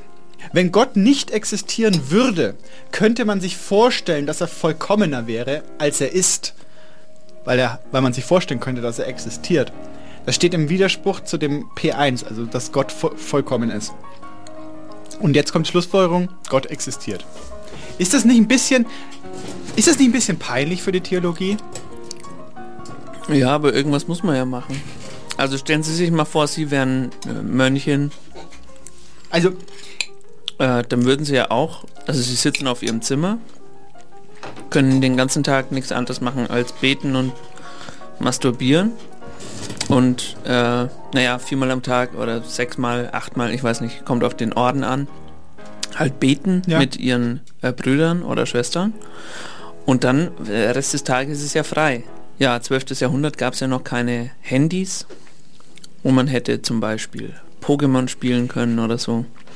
Und dann kommt man auf allerhand Unsinn. Es wirkt auf mich mit Verlaub so, als ob die, als ob die Theologie eine Wissenschaft auf der Suche nach, äh, nach einem Forschungsgebiet oder so. Mhm. Man kann ja diese Sätze aufstellen. Man kann auch irgendwie sagen, so wie Leibniz ja auch, wenn Gott wirklich allmächtig ist und wirklich ein allwissend, allmächtig und so weiter und gütig ist, Mhm. dann kann man daraus ableiten, dass die Welt auch gut ist, aber man vergisst ja, also es ist ja immer quasi, es, es gibt ja immer das Loch, dass man ja dann doch irgendwie annimmt, dass Gott, weil es könnte ja auch einen bösen Gott geben, man weiß es ja nicht so. Also Mhm. man spekuliert ja doch am Ende, aber dann packt man noch schöne, schöne Zahlen und, und Nummern dahinter und Mhm. Begriffe und dann äh, plötzlich denkt man, man, man, man ist hier ganz wissenschaftlich unterwegs und logisch und mathematisch. Ich habe sogar eine mathematische Formel gesehen, die angeblich diesen Gottesbeweis geführt hat. Habe ich Mhm. jetzt nicht mit dabei. Aber ja. Ja. Aber, also das ist ja alles richtig, was Sie sagen, aber ich weiß jetzt nicht, wo der Unterschied ist zum Beispiel zur äh, freien Marktwirtschaft zum Beispiel. Wenn da einer sagt, das ist total sinnvoll, weil das, das führt dazu, dass Reiche noch reicher sind äh, oder die, die die, die die Mittel haben, die bekommen noch mehr Mittel zur Hand. Die, die wenig haben, die können auch die noch abgeben, die sie haben. Irgendwo kann man das wahrscheinlich auch in anderen Wissenschaften finden. Ja, Aber also irgendwie ich meine, muss bei, man bei, sich bei ja... Wirtschaftslehre wahrscheinlich schon, aber das ist ja auch eine Art von Religion. Manchmal. Das, das sagen Sie was. Das ist auch eine Art von Religion. Wissen Sie übrigens, Musik ist meine Religion. God is a girl. God is a DJ. Äh, und äh, was ist ich? Techno ist mein Tempel. Kann man auch sagen. My God is my temple. Wir hören. Ähm, my body is my Techno. Kann man alles Mögliche sagen zum Beispiel. Das ist aber spannend, was Sie dazu. Wir hören, ähm, wir hören ähm, ein Tit, ein, ein Tit von äh, Net Chatty. Wie finden Sie den Kuchen eigentlich? Sehr lecker, Zwetschgen. Mag ich gerne. Ned Bakowski. Ned McChowski. Ned Tischbeinstuhl. Featuring ChatGBT hat uns einen Text zum Thema Gott und den möchten wir auch hören. Danke.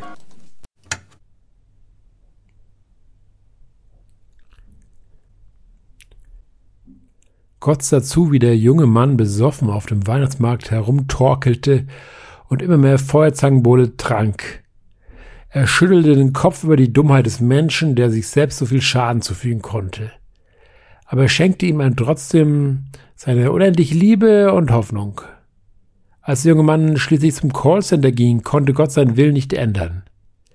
Er sah zu, wie der Mann versuchte, einen Job zu bekommen, und er wusste, dass der Mann nicht die Stärke hatte, erfolgreich zu sein. Aber er gab ihm trotzdem seine unendliche Liebe und Hoffnung. Als der Mann endlich seine Chance bekam und seine erste Umfrage durchführte, beobachtete Gott das Gespräch.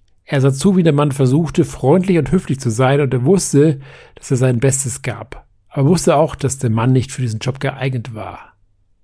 Gott war traurig, als der Mann seinen Job nicht bekam, aber wusste, dass dies nicht das Ende war. Er hatte noch viele Möglichkeiten und Wege für den Mann, um sein wahres Potenzial zu entfalten. Er würde immer für ihn da sein und ihm seine unendliche Liebe und Hoffnung schenken. Vielleicht würde Mann irgendwann in seinem Leben noch einmal Feuerzangenbowle trinken, aber er würde es mit größerer Vorsicht tun. Vielleicht würde er auch noch viele Fehler machen, aber er würde auch viele Chancen bekommen, um daraus zu lernen. Gott würde immer an seiner Seite sein, um ihn zu führen und zu unterstützen, denn er liebte ihn trotz all seiner Fehler und Schwächen.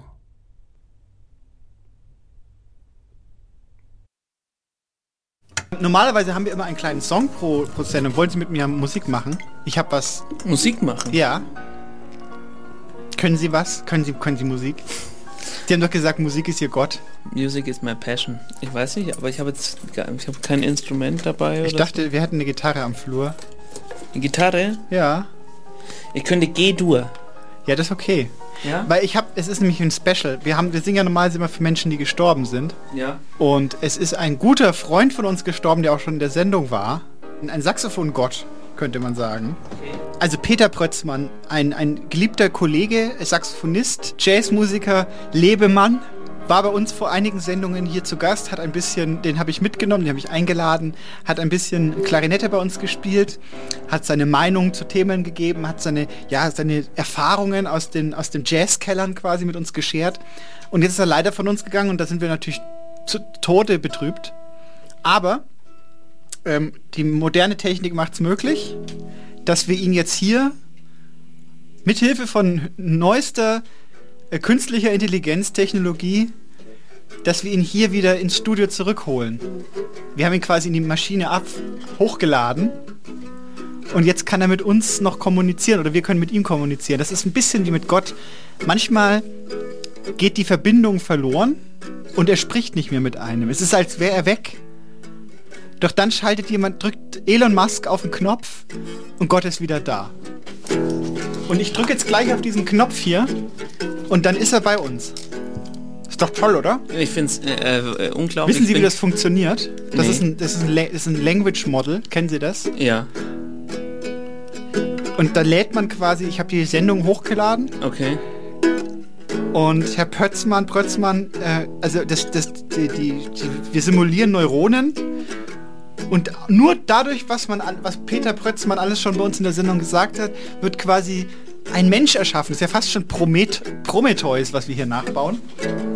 Unglaublich. Und, und, und, und die Maschine haucht quasi den, den Odem ein. Okay. So. Dann. Hallo! Hallo, hier bin ich! Hallo, Herr Pretzmann. Hallo, ich bin in, der, bin in der Kiste drin. Äh, wo ist er denn? Ja, ja der ist im Computer. Ah. Äh, lass mich raus. Es ist eng hier. Äh, Herr Prötzmann, das geht's, wird... Wie geht's Ihnen? Äh, ja, das, ich weiß, ja, im Prinzip ganz gut. Ja. Und Ihnen selber? Ne? Ach, mir fehlt, ja. ich, ich, ich hätte gern ein bisschen äh, Farbe zum Malen. So, ich würde gerne meine Wände hier ein bisschen anmalen. Aber Sie können doch, äh, müsste doch Paint vorinstalliert sein. Ach, da habe ich noch nicht geschaut tatsächlich. Da ich noch, Sie können wohl kein Englisch? Ja, ein bisschen schon. Ich war ja mal in Sizilien. Äh, gut, aber Sie spielen ja schon. Ich habe ja ein Saxophon. Ich habe äh, drei Akkorde mir runtergeladen.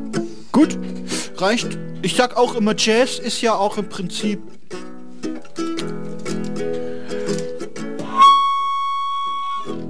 Paul Pötzmann Peter Prötzmann.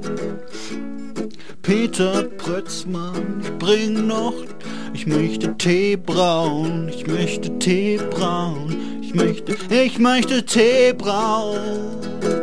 Ganz alleine 10 Liter, 20 Liter oder so in der Küche. In der Küche, Tee braun, Tee braun, Tee.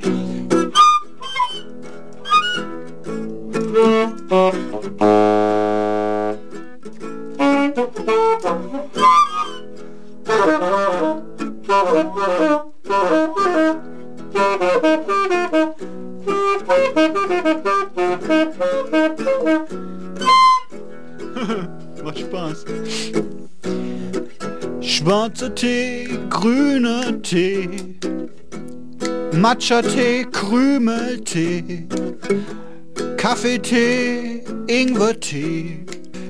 Wasser zuerst oder Tee zuerst? Manche äh, machen. Zuerst Tee, weil, äh, und dann äh, sprudelndes Wasser drauf. Ja, das kann doch gar nicht wahr sein, dass Sie mir jetzt erklären, wie ich den Tee zu machen. Ich sitze hier in der Kiste, den ganzen Tag nichts zu saufen und ich mache mir einfach Tee und wenn ich will, mache ich zuerst das Wasser rein und dann den Tee. Äh, aber es ist ein Aufgussgetränk.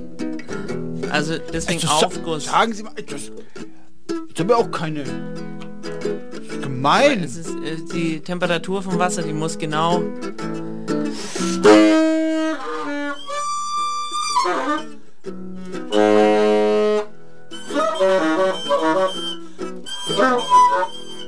Sie machen das sehr gut mit der Gitarre. Dankeschön. Okay, ja, das war's dann. Ich, meine Batterien sind jetzt auch leer. Ich mache mir einen Tee. Wollen Sie auch einen? Ja. Ich hätte hier ähm, Bärchentee, Lö Löwentee und äh, Teewurst. Was wollen Sie?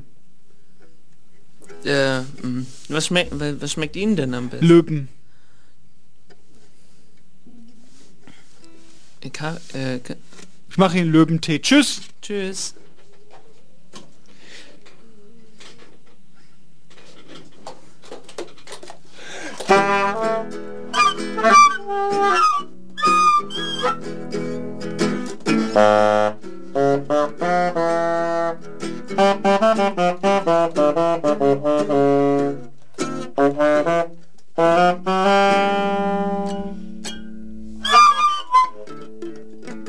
Ha ha ha ha!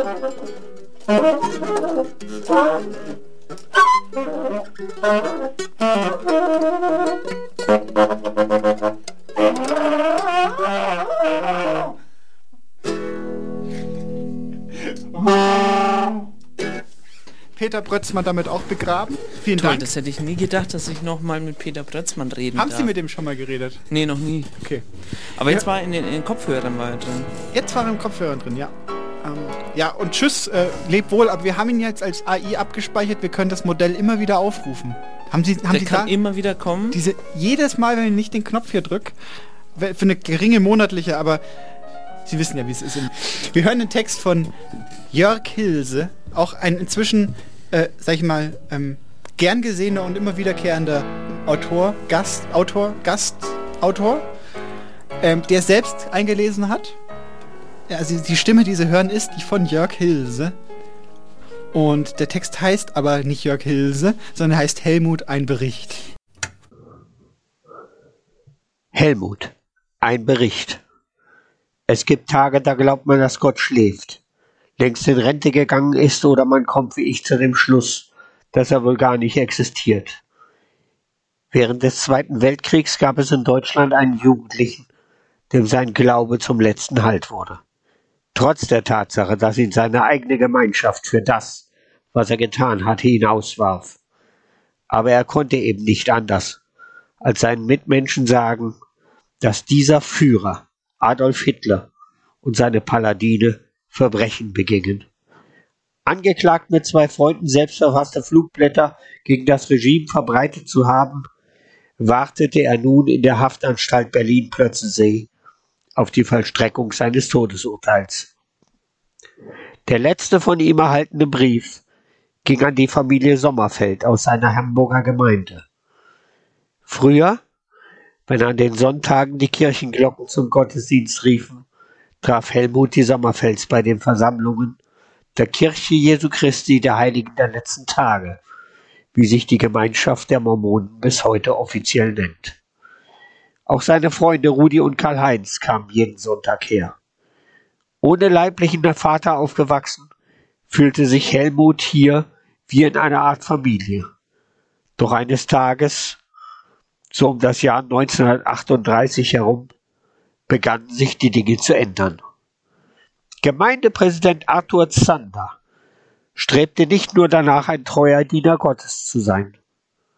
Als gutes NSDAP-Mitglied wollte er selbstverständlich auch alle Weisungen seines Führers pflichttreu befolgen. Und so hing eines Tages an der Tür des Hamburger Gemeindehauses ein Schild. Juden ist der Zutritt strengstens verboten. Fassungslos und mit Tränen in den Augen stand der junge Solomon Schwarz vor dem Eingang. Warum spielte plötzlich die Religion seiner Eltern eine Rolle, dass man ihn nicht mehr zu den Versammlungen seiner Gemeinschaft ließ? Helmut sah es und begann nachzudenken. Nachdem der Krieg ausgebrochen war, brachte sein Bruder Gerhard aus Frankreich ein Radio mit. Eigentlich war das Ding kaputt, aber Helmut reparierte es und suchte neugierig nach anderen Sendern als den drei üblichen im Volksempfänger. Auf einmal, relativ schwach, hörte man etwas. Bum, bum, bum, bum. Here's BBC London. Wir bringen Nachrichten in deutscher Sprache. Im heimischen Volksempfänger wurde in jeden Tagen noch fleißig gesiegt. Doch hier hörten sich die Geschehnisse schon anders an. Und Helmut rechnete. Deutschland konnte gar nicht siegen. Eine moderne Armee brauchte für ihre Panzer und Flugzeuge jede Menge Treibstoff. Und den würde man nur bekommen, wenn man weitere Länder überfiel und ausraubte. Er musste mit Rudi und Karl-Heinz darüber reden. Irgendwas musste man doch tun können, um die Menschen zum Nachdenken zu bringen. Ein paar Abende später hörten die Freunde spätabends BBC und fanden und verfassten dann auf der Gemeindeschreibmaschine ihr erstes Flugblatt. Rudi und Karl-Heinz steckten die Durchschläge in Briefkästen in der Nähe. Nur Helmut war etwas waghalsiger. Als Lehrling in der Hamburger Sozialbehörde besaß er einen Dienststempel mit Adler und Hakenkreuz. Den drückte er aufs Flugblatt und hängte es in einen Schaukasten für öffentliche Bekanntmachungen. Im Allgemeinen waren sie aber sehr vorsichtig. Niemand kann sich heute vorstellen, wie gefährlich es damals in Deutschland war, sagte Karl-Heinz, der letzte Überlebende der Gruppe, später in einem Interview. Helmut verfasste weitere Flugblätter. Nachts zogen die drei los und verteilten die Abzüge. Eine Zeit lang ging auch alles gut, obwohl man längst nach ihnen suchte. Scheinbar so gut, dass Helmut einmal sonntags Karl-Heinz zurief, na, haben Sie dich noch nicht verhaftet? Doch dann, Helmut wollte eins seiner Flugblätter von jemandem ins Französische übersetzen lassen, flogen sie auf. Die Gestapo holte ihn ab. Auch Rudi und Karl-Heinz wurden kurz darauf verhaftet. Gemeindepräsident Arthur Zander muss entsetzt gewesen sein, dass sich inmitten seiner Schafe ein solch vaterlandsloses Geschöpf befand. Erleichtert stellte er dann fest, dass im zwölften Glaubensartikel der Kirche Jesu Christi der Heiligen der letzten Tage der Satz stand, wir glauben, dass es recht ist, Königen, Präsidenten und Obrigkeiten zu gehorchen. Am Hauptsitz der Gemeinschaft im amerikanischen Salt Lake City hielt und hält man bis heute dies für ein unabänderliches, von Gott offenbartes Prinzip. Obwohl die Welt gerade zu spüren bekam, dass Deutschlands Obrigkeit aus Massenmördern bestand. Arthur Zanders Antrag, den Bruder Helmut Hübener wegen Verstoßes gegen den zwölften Glaubensartikel zu exkommunizieren, wurde angenommen und der Ausschluss bestätigt. Man weiß nicht mehr, ob Helmut während der Haft davon erfahren hat. Er selbst schrieb in seinem letzten Brief an die Sommerfels, ich weiß, dass Gott lebt. Er wird der gerechte Richter in dieser Sache sein. Am 27. Oktober 1942, kurz nach 20 Uhr, starb der 17-jährige Helmut Hübner unter dem Fallbeil der Nazis. Stets um eine weiße Weste bemüht, hob man Helmuts Exkommunikation erst nach 1945 in Salt Lake City wieder auf. Innerhalb seiner Gemeinschaft ist er heute vergessen. Aber eine Straße und eine Schule in Hamburg sind nach ihm benannt. Das war Helmut, ein Bericht von Jörg Hilse. Vielen Dank, Jörg. Es war sehr schön eingelesen. Ja. Äh, und sehr bewegend. Ja. Ja, es, wie gesagt, das habe ich Ihnen ja auch gerade gesagt. Wir sind ja, wir filtern ja auch nicht. Man kann, man kann hier von den ernsthaftesten Sachtexten bis hin zu den lustigsten Quatschtexten kann man hier alles reinschicken und wir, wir senden es einfach. Toll. Das ist unser Äh, Konzept. Ich finde das Konzept sehr gut.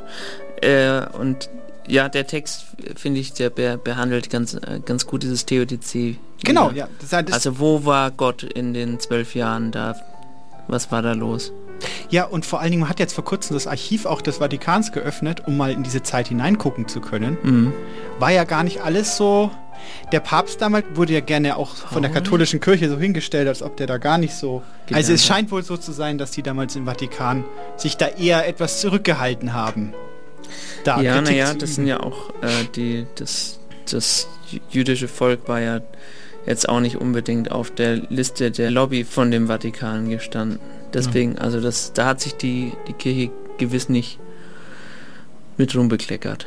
Es gab Ausnahmen, habe ich letztens erst wieder ein gutes Buch dazu gelesen, aber halt Einzelfälle. Einzelfälle, die es versucht haben, besser zu machen.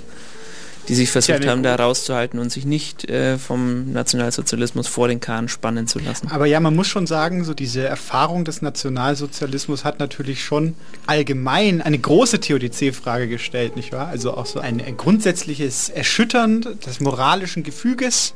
Ja. Wozu sind Menschen fähig? Wozu ist Gott fähig? Nicht wahr? Ja. Ein großes Thema. Aber ich fürchte, dazu Da, reicht die ja, das ist, Zeit das ist wahrscheinlich, da werden wir dem Thema auch nicht gerecht. Wir hauen noch einen Text rein, der auch äh, nicht allzu lang dauert. Marlene Steidele, Gött X innen. Das klingt doch. Naja, hören Sie selber. Wünscht es gäbe Göttinnen. Doch einen Gott wie euren brauch ich nicht, will ich nicht. Der queere Menschen ablehnt, der Femizide zulässt, der schweigt. Trotz Hass und Leid, Rassismus und Kapitalismus, Sexismus und Ableismus, Krieg und soziale Ungleichheit. Gott schweigt. Wünscht es gäbe Göttinnen. Einfühlsam und gerecht, voll Liebe und Gütigkeit, die durchs Weltall schweben und uns beschützen. Doch einen Gott wie euren brauch ich nicht, will ich nicht, der Hexen verbrennen lässt, Menschen ertrinken lässt. Gott schweigt. Stille bis in alle Ewigkeit. Ich habe meine Göttinnen bei mir, meine Freundinnen, und wir kämpfen zusammen und wir schweigen nicht. So, äh, wir müssen, wir hauen noch weiter Texte raus. Wir reden gleich noch ein bisschen, so, solange wir können. Wir sind ja hier auch äh, mit einer Mission, könnte man sagen, Herr Münnig. Ähm, jetzt kommen noch mal zwei Texte hintereinander von Harald Kappel.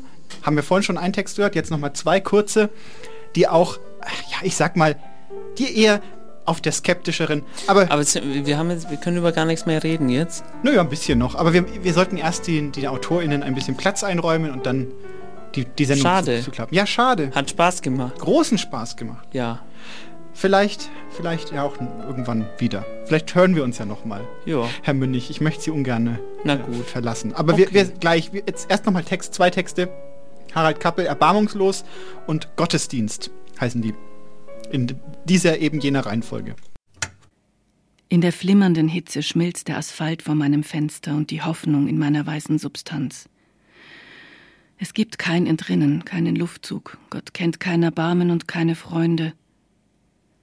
Das Denken, ein dramatisches Zögern in der flimmernden Hitze, schmilzt mein Verständnis vor meinem Fenster, wartet dein Abschied. Gott kennt wirklich kein Erbarmen. Ein Kind hat nach der, Messe Schweine geschminkt, mit Zwergen getrunken, Worte zerkifft, Venen durchlöchert. Sein Herz hat gestunken. Es verfaulte. Auf dem Dixie-Klo. Der Priester hatte einem Kind seine Haut verliehen. Nach der Messe. Ja, äh, das war zwei Harald Kappel-Texte. Ging vielleicht ein bisschen schnell, waren kurz, waren gepackt. Wenn Sie Lust haben, liebe ZuhörerInnen, ähm, wir laden diese Texte sehr, sehr bald auf unsere Homepage www.eisenbadmeisendraht.de. Dort können Sie sie nochmal anhören und auch lesen, um sie vielleicht nochmal aufzunehmen. Das stimmt, die kommen wirklich immer sehr bald. Ja. Und äh, auch ganz toll, das habe ich jetzt habe ich ja noch gar nicht gewusst. Ich kenne ja nur die Sendung aus dem Radio. Äh, ich wusste gar nicht, dass man da gibt es auch AutorInnenprofile. Also man kann auch noch äh, die Profile sehen von den also halt ein, Bild und eine Kurzvita von den AutorInnen. Äh, und drunter sieht man sämtliche Texte, die die schon für, für diese Sendung geschrieben haben. Finde ich echt cool. Ja. Haben sie, haben sie echt Ganze sich viel Arbeit. Mühe gegeben. Ganze Arbeit. Total cool. Sie hatten hier noch auf Ihrem Sendeablauf, haben Sie noch ein paar Themen stehen. Ich glaube, die schaffen wir gar nicht mehr. Das schaffen wir nicht. Äh, wir deswegen da? würde ich Sie gerne mit Ja und Nein beantworten. Ach so. Also hier Okay, steht zum Beispiel, ist Gott eine literarische Figur? Ja. Kann ich sagen, ja. Okay. Ähm, dann hier Goethe und Gott, würde ich sagen, ja. Äh, und hier äh, außerdem noch, was kann ich kaum lesen? Können Sie mir helfen da? Äh, Warten Sie, was habe ich denn da vorhin für einen Quatsch zusammengeklöppelt? Äh, ist Gott quer? Ah ja, ist Gott quer. Äh, Würde ich sagen, nein. Okay. Aber äh, es gibt ja auch, gibt auch das lateinische Wort Thea. Ja. Äh, beziehungsweise das griechische Wort äh, The Thea. Ja. Das ist die Göttin. Das ist immer. Dea meinen Sie. Ja. ja. Also ist Gott, Gott ist nicht quer. Nicht quer, aber zumindest ähm, ähm, äh, allein, allein offen. Wissen Sie, welche Pronomen Gott bevorzugt? Ähm, Gott ist wie neugierig und hat die Pronomen weiß ich jetzt nicht. Müssen wir mal fragen. Ja. Beten Sie mal ein bisschen. Mhm. Wir hören noch einen Text oder wir hören drei Texte jetzt. Ein Triptychon, ein. Text-Triptychon. Gut. Peter Reuss, Sie haben mir eröffnet, das ist ein Lehrer auch, vielleicht ein Mentor sogar. Ja. Äh, hat uns drei kurze Gedichte geschickt, die heute Morgen noch vertont wurden. Äh, von Anna Huser und auch ähm, äh, äh, einem Text-to-Speech-Programm. Und es ist ein Triptychon, weil es sind zwei kurze Gedichte, die klammern ein, ein längeres ein. Und es geht um es geht um, um heute. Es geht um heute. Es geht einfach um heute. Viel Spaß. Sie sind über das Handy gebeugt. Sie werden über das Handy gebeugt sein, Sie werden über das Handy gebeugt. gewesen sein. Ich vor Eiersrock. Ich vor Machu Picchu Inka-Stadt oder Maya-Stadt oder Ich vor Empire State Building. Ich vor den Pyramiden von Gizeh. Ich vor Gletscher. Ich vor Naturkulisse. Ich vor Robbenbaby. Ich vor Flamingos. Ich vor den Big Five. Giraffe, Elefant und mm, die anderen Ich halt. vor Blauwal. Ich vor Naturschauspiel. Ich vor Feuerwalze. Ich vor Murenabgang. Oder Lawine. Ich vor Überschwemmung. Ich vor Naturkatastrophe. Nach mir die Sintflut. Sie sind über das Handy gebeugt.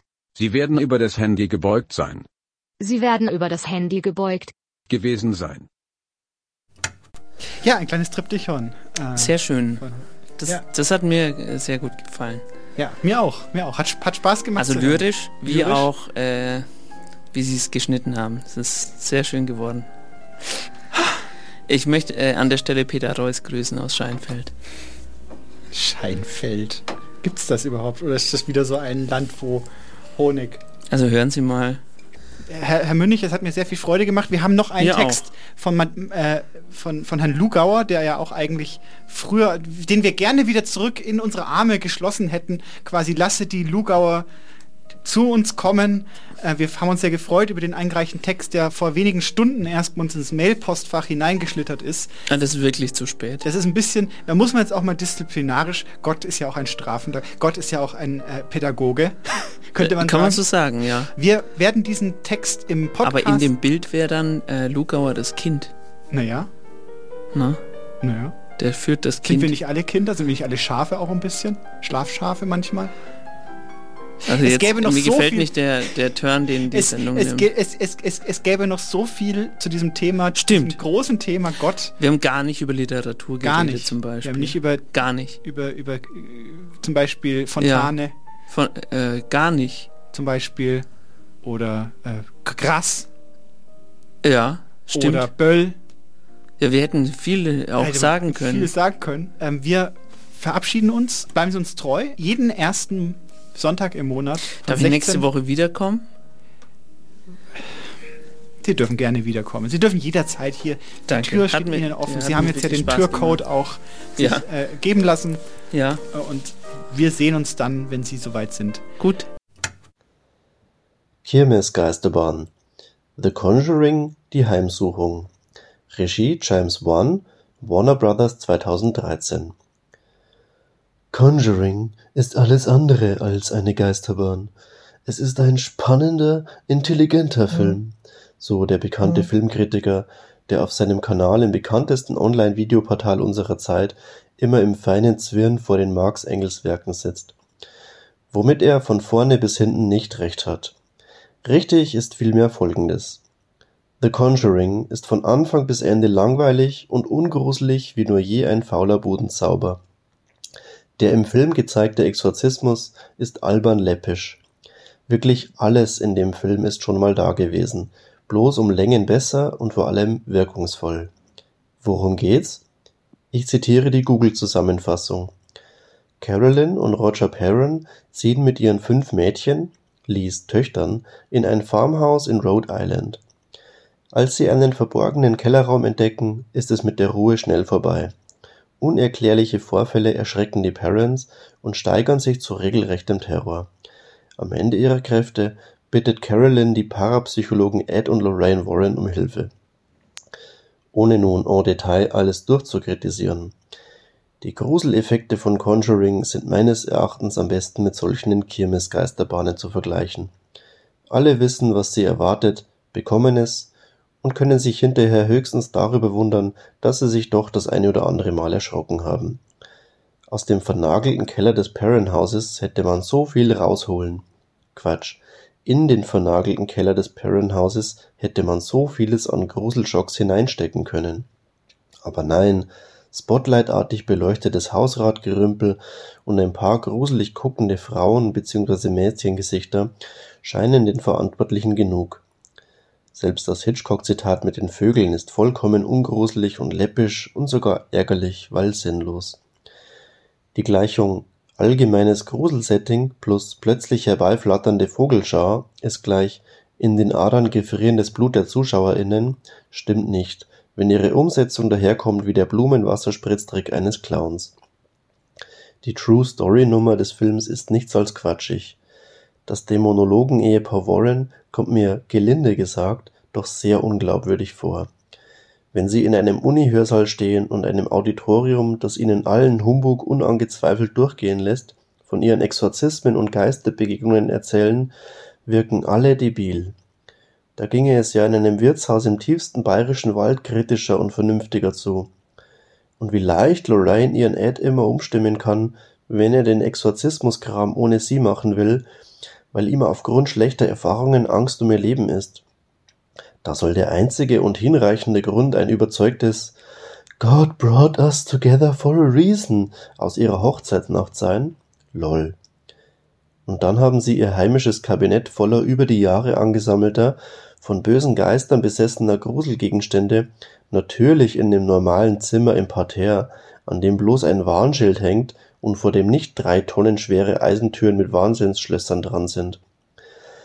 wo die kleine Tochter der Warrens dann lustig ein- und ausgehen kann. Schon das echte Ehepaar Warren, Dämonologen und Parapsychologen, dürften bzw. waren waschechte Schwindelkasperle. Lachen muss ich über die Info, dass die leibhaftige Lorraine Warren als Piraterin am Filmset war.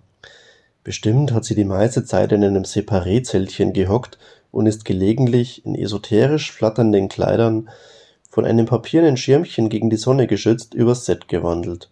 Und die Parents, die das in echt erlebt haben wollen, hatten, wenn ihr mich fragt, entweder kollektiv einen Tee oder waren gabelhubwagenmäßig haushohe Hochstapler gewesen.